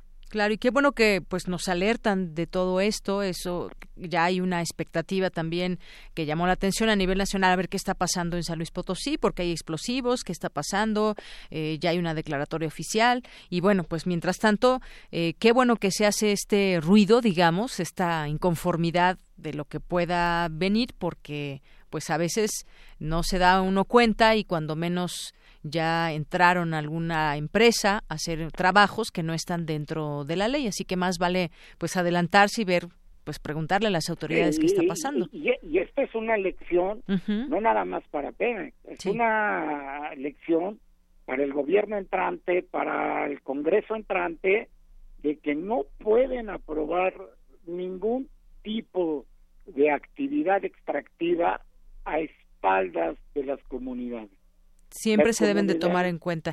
No, pero ese es elemental, ese es elemental. Y no es que los campesinos o los pobladores se opongan al progreso, ellos mismos lo han dicho, no es esa situación, pero si hay mantos de petróleo, pues estos se puedan en todo caso explotar de alguna otra manera o, en todo caso llegar a algún acuerdo entre todos. Pero además, eh, eh, habría que definir qué es progreso para las comunidades indígenas, porque a lo mejor ustedes se llevan una sorpresa. A lo mejor el progreso de las comunidades indígenas es muy diferente al concepto occidental de progreso.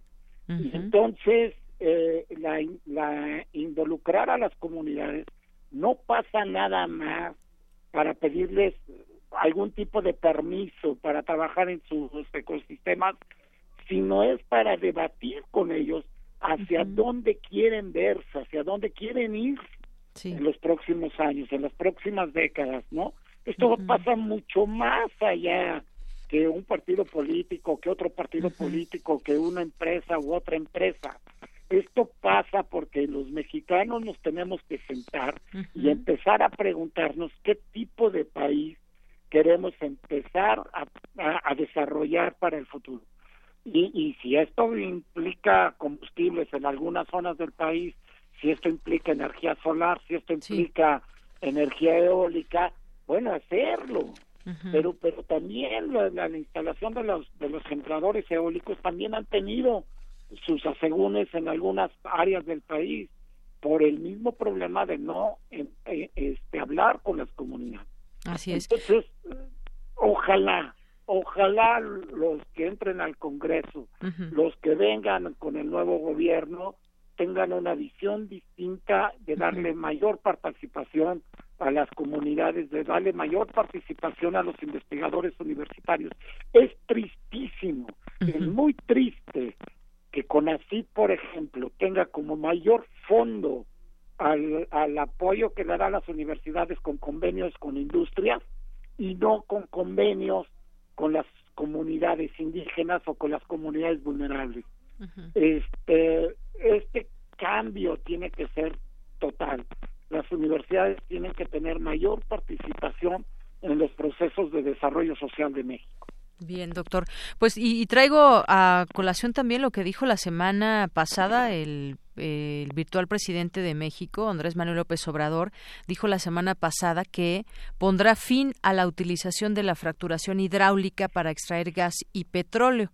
Este método que apenas ha comenzado a emplearse en algunas zonas del norte del país. Así que, pues bueno, si hace honor a su palabra, pues esto quedaría, eh, pues ya no, no, no tendríamos que estarnos platicando ni discutiendo sobre ese tema de la fracturación hidráulica. de, nueva cuenta, ¿eh? O sea, eh, qué bueno que lo dijo, pero las comunidades no quieren palabras sino hechos. periodísticas. Claro, Lo hechos que quieren y... son documentos legales que demuestran que no hay ningún tipo de planeación de generar fracking o de, de, de, de construir pozos petroleros en la Huasteca. Claro, y en todo caso, si existen contratos vigentes, contratos privados que haya hecho el actual gobierno, pues ojalá que se revisen los que en los que mucha gente pues pueda no estar de acuerdo y tenga eh, una razón de, de por qué no estar de acuerdo y, en esa extracción. Y, y, la herramienta legal para echar atrás estos contratos es muy sencilla. Uh -huh. Ninguna, no puede haber ninguna autorización definitiva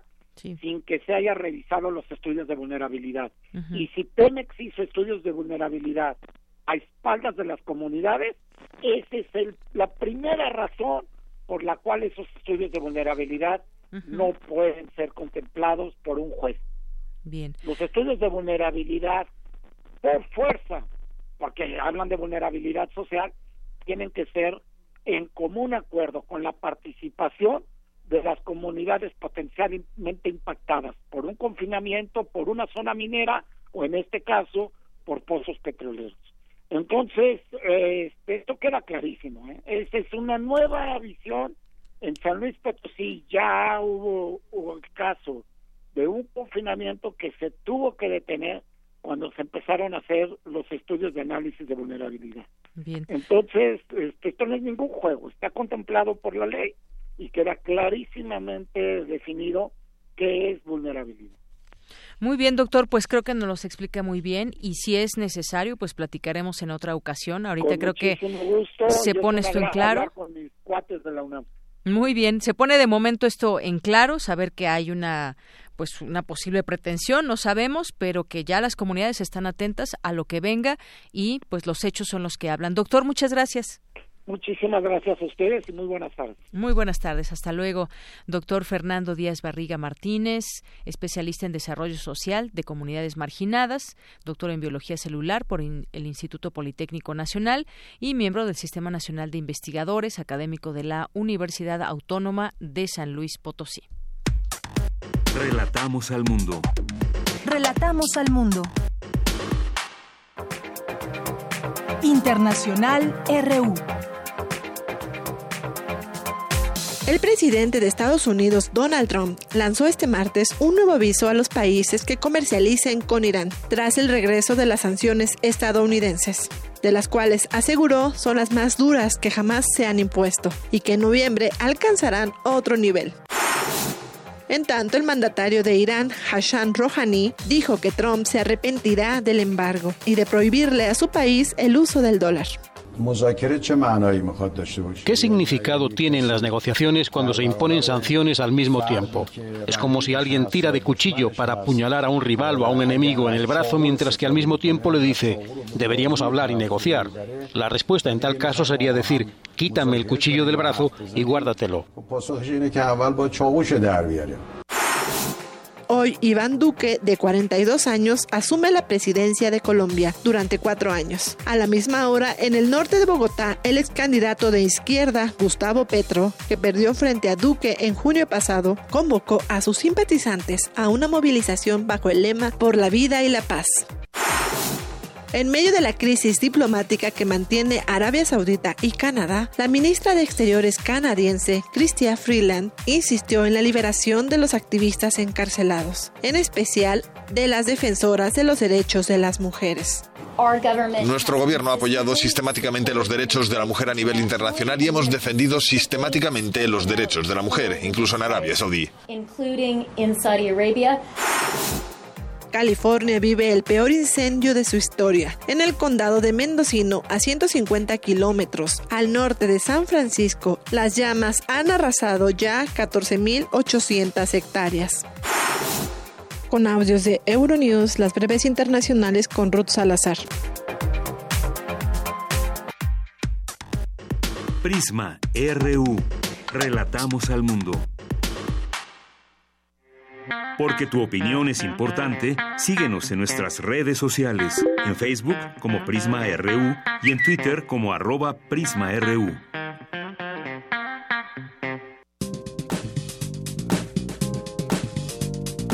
Cultura RU. Deyanira, muy buenas tardes a ti y a todos aquellos que nos acompañan a través de la frecuencia de Radio UNAM. Hoy los queremos invitar al Palacio de Bellas Artes porque este recinto alberga la exposición Manantial de Amor. Les cuento que en busca de la inclusión y de crear más espacios para el arte, el Instituto Nacional de Bellas Artes, mejor conocido como INBA por sus siglas, y la Fundación John Langdon Down reunieron el trabajo de casi 40 artistas pertenecientes a la Escuela Mexicana de Arte Down. Conversamos con Pilar Mostalac, ella es directora de la Fundación John Langdon Down y esto nos dijo respecto a la labor de la Fundación y nos platicó lo que vamos a encontrar en la muestra Manantial de Amor. La Fundación John Langdon Down cumple este año 46 años y tiene como objetivo principal brindar atención educativa, médica y psicológica a personas con síndrome de Down de escasos recursos económicos. La Fundación es una escuela, los chicos reciben clases de música, teatro, danza, en general cognitivo y se trabaja no nada más con las personas con síndrome de Down, sino también con sus familias. La exposición se llama Manantial de Amor. Es una muestra que está conformada por 36 obras, 20 pinturas de gran formato en los que encontramos óleo y técnica mixta 14 grabados en linoleum, una litografía y un pirograbado. Todas estas obras son realizadas por 21 artistas de la Escuela Mexicana de Arte Down. La Escuela Mexicana de Arte Down está conformada por más de 40 artistas, ha dado ya la vuelta al mundo, ha estado exponiendo con diferentes muestras en 78 museos y galerías de 44 ciudades de América y Europa. Y bueno, pues para nosotros es un orgullo poder eh, exponer en la sala Adamo Boari del Palacio de Bellas Artes en esta ocasión. La muestra colectiva se podrá visitar hasta el 10 de agosto, de martes a domingo, de 10 de la mañana a 6 de la tarde. Y para aquellos que requieran mayor información de la fundación, pueden ingresar a la página www.fjltown.org. Por mi parte es todo. Les deseo que tengan una excelente tarde. Muchas gracias, Tamara Quiros. Relatamos al mundo. Relatamos al mundo. Bueno, pues antes de irnos con Alejandro Toledo, que en un momento ya estará aquí con nosotros vía telefónica para su sección de literatura, pues mandar saludos a quienes están ahí pendientes de esta última hora aquí en Prisma RU, eh, Cabeza de León, Ixchel, Verónica Rodríguez, eh, P también, Sabdi Mijangos, Armando Cruz, que nos dice qué cosa es el fracking. Bueno, pues el fracking es una fracturación hidráulica para extraer gas y petróleo. Es un método, pues, más o menos nuevo que se ha utilizado aquí en, en nuestro país y se utiliza muchísima agua y además, bueno, pues también explosivos porque prácticamente esta fracturación hidráulica requiere, pues, de romper las, las piedras y, pues, son a veces en, en zonas en donde se requiere pues mucha maquinaria y entonces por eso muchas comunidades se oponen a esta práctica. Gracias por la pregunta, Armando Cruz. Tere Vega, también el negrito en el arroz, nos dice también que este paso con nuestro desaparecido gabinetazo y copetazo el primero de diciembre, además de toma de protesta, eh, López Obrador va a dar su primer informe de gobierno. Pues sí, parecería, ¿verdad? Gracias, negrito en el arroz. Han Page, también saludos. Hernández Alpizar. Eh, Eric Mata, eh, Juan José Mirós, saludos, nos está escuchando en receso de trabajo. Muchos saludos, Juan José Mirós, te mandamos un abrazo. Eh, también por aquí nos escribe Picando Piedra A y A. nos escribe también Devin Fitzgerald. Mr. Meme, Biblioteca Sunam, les mandamos saludos. Saúl García. José Luis Sánchez es quien nos preguntaba sobre estos foros y también nos decía que pues tuviéramos tiempo de, de, platicar algo de los foros. Ya lo hicimos, José Luis Sánchez, pero sobre todo también ustedes qué opinan sobre estos foros que inician. Vamos a tener oportunidad de seguirlo platicando durante más tiempo. Este es el primero y pues yo creo que vendrán cosas interesantes en próximos días de aquí hasta octubre. Continuamos. Colaboradores RU. Literatura. Bien, pues ya está en la línea telefónica. Lo saludamos con mucho gusto, como todos los martes, Alejandro Toledo, ensayista y miembro del Sistema Nacional de Creadores de Arte. ¿Qué tal, Alejandro? ¿Cómo estás? Bien, Deyanira, ¿cómo estás tú?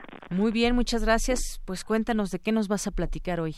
Bueno, antes quiero saludar a Negrito en el Arroz, que siempre pone comentarios muy certeros de lo que ocurre en estas conversaciones contigo. Muy bien, pues saludos ahí a Negrito en el Arroz. Sí, este, mira, no soy muy lector de Javier Marías, pero este bueno eh, conseguí cuando los tontos mandan que es una colección de artículos de los que publica él los domingos en el país semanal. Y bueno realmente me sorprendió por la calidad de la de la prosa y por la radiografía que hace de estos tiempos que han pasado. Sus artículos van de 2015 a 2017 en esta colección y de cómo eh, define muy bien eh, los tiempos que corren con esa expresión que da del título que es cuando los tontos mandan, ¿no? Sí. En la portada aparece James Stewart en una película de en un western donde es este le disparan eh, bueno lo, lo, señalan digamos con sus este, revólveres eh, cinco por lo menos cinco o seis este matones no pues un poco así se siente yo creo este Javier Marías con en, la, en la actualidad, primero porque por los gobernantes que, que, hemos visto en este en este tiempo. Él ve en sus artículos, por ejemplo, el, ascenso de Donald Trump a, la presidencia y no y eh, no cree lo que está ocurriendo, como alguien con esas características pueda llegar a, a, ser presidente de un país, ¿no? Por ejemplo, dice, su aspecto es grotesco, con su pelo inverosímil y unos ojos que denotan todo menos inteligencia, ni siquiera capacidad de entender. Su sonrisa es inexistente y si la ensaya le sale una mueca de mala leche, caballero, dice, ¿no? Y, pero también estaba, en, bueno, estaba Rajoy en España, que es también el que retrata muy bien, estaba eh, Vladimir Putin en Rusia, estaban la, la gente del, de este partido político que se llama Podemos la misma España, de pronto hace alguna mención a, a, México y, donde dice que gobiernan los los cárteles. Entonces este su primer objetivo digamos es eso asombrarse de, de cómo al poder está llegando gente que no tiene digamos las capacidades intelectuales para para gobernar no dice hay épocas en las que se venera lo desagradable lo antipático lo faltón y lo farruco la saciedad y la brutalidad el desdén el desabrimiento el trazo grueso y la arbitrariedad en las que el razonamiento está mal visto, no digamos la complejidad, la sutileza y el matiz. Y otro de sus objetivos en, en, este en este libro es, son las redes sociales. Él encuentra que, que las redes sociales se han convertido en un espacio donde ocurren con frecuencia como linchamientos públicos, ¿no? Y dice que estamos en una época de matones porque de pronto se dirigen los los, comentarios hacia una persona en específico y viene como en aquellas películas de Frankenstein que viene la turba con sus este, antorchas contra aquel que ha sido señalado o que ha caído en alguna alguna en alguna falta no entonces este está muy atento digamos también a esta a esta turba de las redes sociales que impide el diálogo digamos amable o el, o el, buen comentario o la, o la sagacidad sino que es simplemente gritar y él dice en, en muchos casos indignarse pero así este con una eh, indignación digamos eh, absurda digamos o exagerada o, excesiva. Entonces cuando los tontos mandan también son son estos personajes digamos no o estos fenómenos que ocurren en las en las redes sociales no pero el artículo que más me gustó es uno que se llama Percebes o lechugas o taburetes donde él se asombra de que, según una encuesta española, el 55% de la gente no lee nunca o solo lee a veces. Eso es algo que él le parece incomprensible, cómo alguien puede no, no leer. Y dice, alguien a quien no le gusta o no le interesa leer es alguien por fuerza a quien le trae sin cuidado saber por qué está en el mundo y por qué diablos hay mundo, por qué hay algo en vez de nada, que sería lo más lógico y sencillo. ¿Qué ha pasado en la Tierra antes de llegar, de que él llegara y qué puede pasar tras su, desaparición? Uno hace una lista de lo que no sabría aquel que nunca lee y termina eh, defendiendo la lectura y los, los libros, ¿no? Porque dice, es en los libros donde los misterios se cuentan, se muestran, se explican en la medida de lo posible, donde uno los ve desarrollarse, iluminarse, se trata de un hallazgo científico, del curso de una batalla o de las especulaciones de las mentes más sabias. Entonces, este es un artículo que a mí me, deslumbró, digamos, por esto, porque a partir de una queja o de un asombro ante el hecho de que poca gente más de la mitad, digamos, del, de, los españoles no leen o no les interesa leer, él, él hace esta defensa de la, de la lectura, ¿no?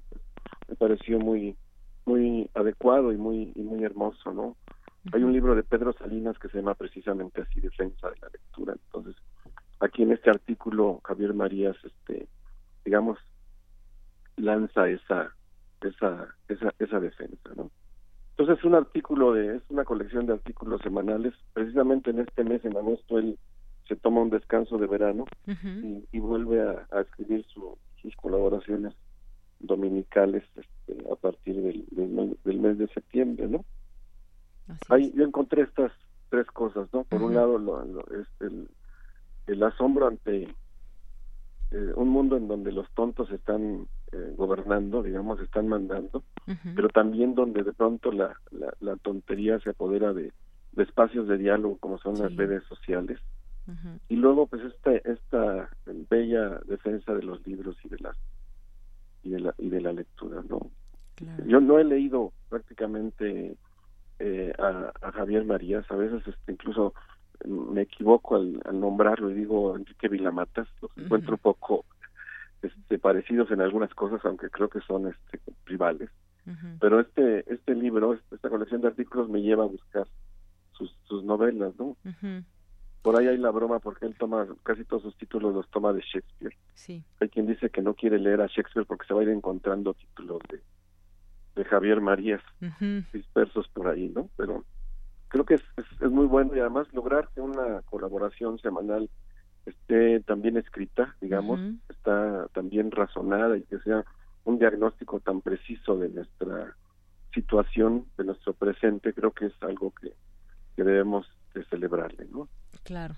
Pues Alejandro, muchas gracias. Eh, nos traes, nos dejas a la reflexión también este tema. Eh, y cómo también, pues decías ya en las redes sociales, a veces se hacen una serie de, de discusiones y cosas que, bueno, ni siquiera a veces sabemos con quién hablamos, pero se ponen en la mesa temas quizás muy inverosímiles, y lo hemos visto, lo vemos todo el tiempo, todos los días, o se ponen temas en, en la mesa que tienen que ver con, pues con discutir cómo sacar libros de las escuelas porque pueden contener eh, algunas situaciones eh, de violencia, por ejemplo, y me refiero a los estudiantes estadounidenses, ¿no? En, algún momento se ha llevado la discusión que para tener eh, espacios, universidades seguras, pues bueno, no hay no hay que estar leyendo violencia cuando, pues bueno, hay que saber diferenciar la literatura y la violencia y muchas otras cosas. Pero bueno, nos traes hoy un tema mucho a la reflexión.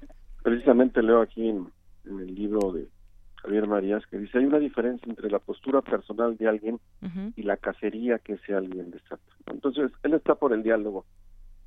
Y creo que las redes sociales son un buen espacio para, para conversar. Claro, para conversar y se pueden hacer también cosas muy, muy útiles. Pues muchas gracias, muchas gracias Alejandro gracias a ti. Hasta luego, un abrazo. Alejandro Toledo, ensayista y miembro del Sistema Nacional de Creadores de Arte y colaborador de este espacio de Prisma RU aquí en Radio UNAM. Y con esto nos despedimos. Gracias a todo el equipo, gracias a usted por escucharnos. Mi nombre es Deyanira Morán. Lo esperamos mañana en punto de la una. Que tenga buen provecho.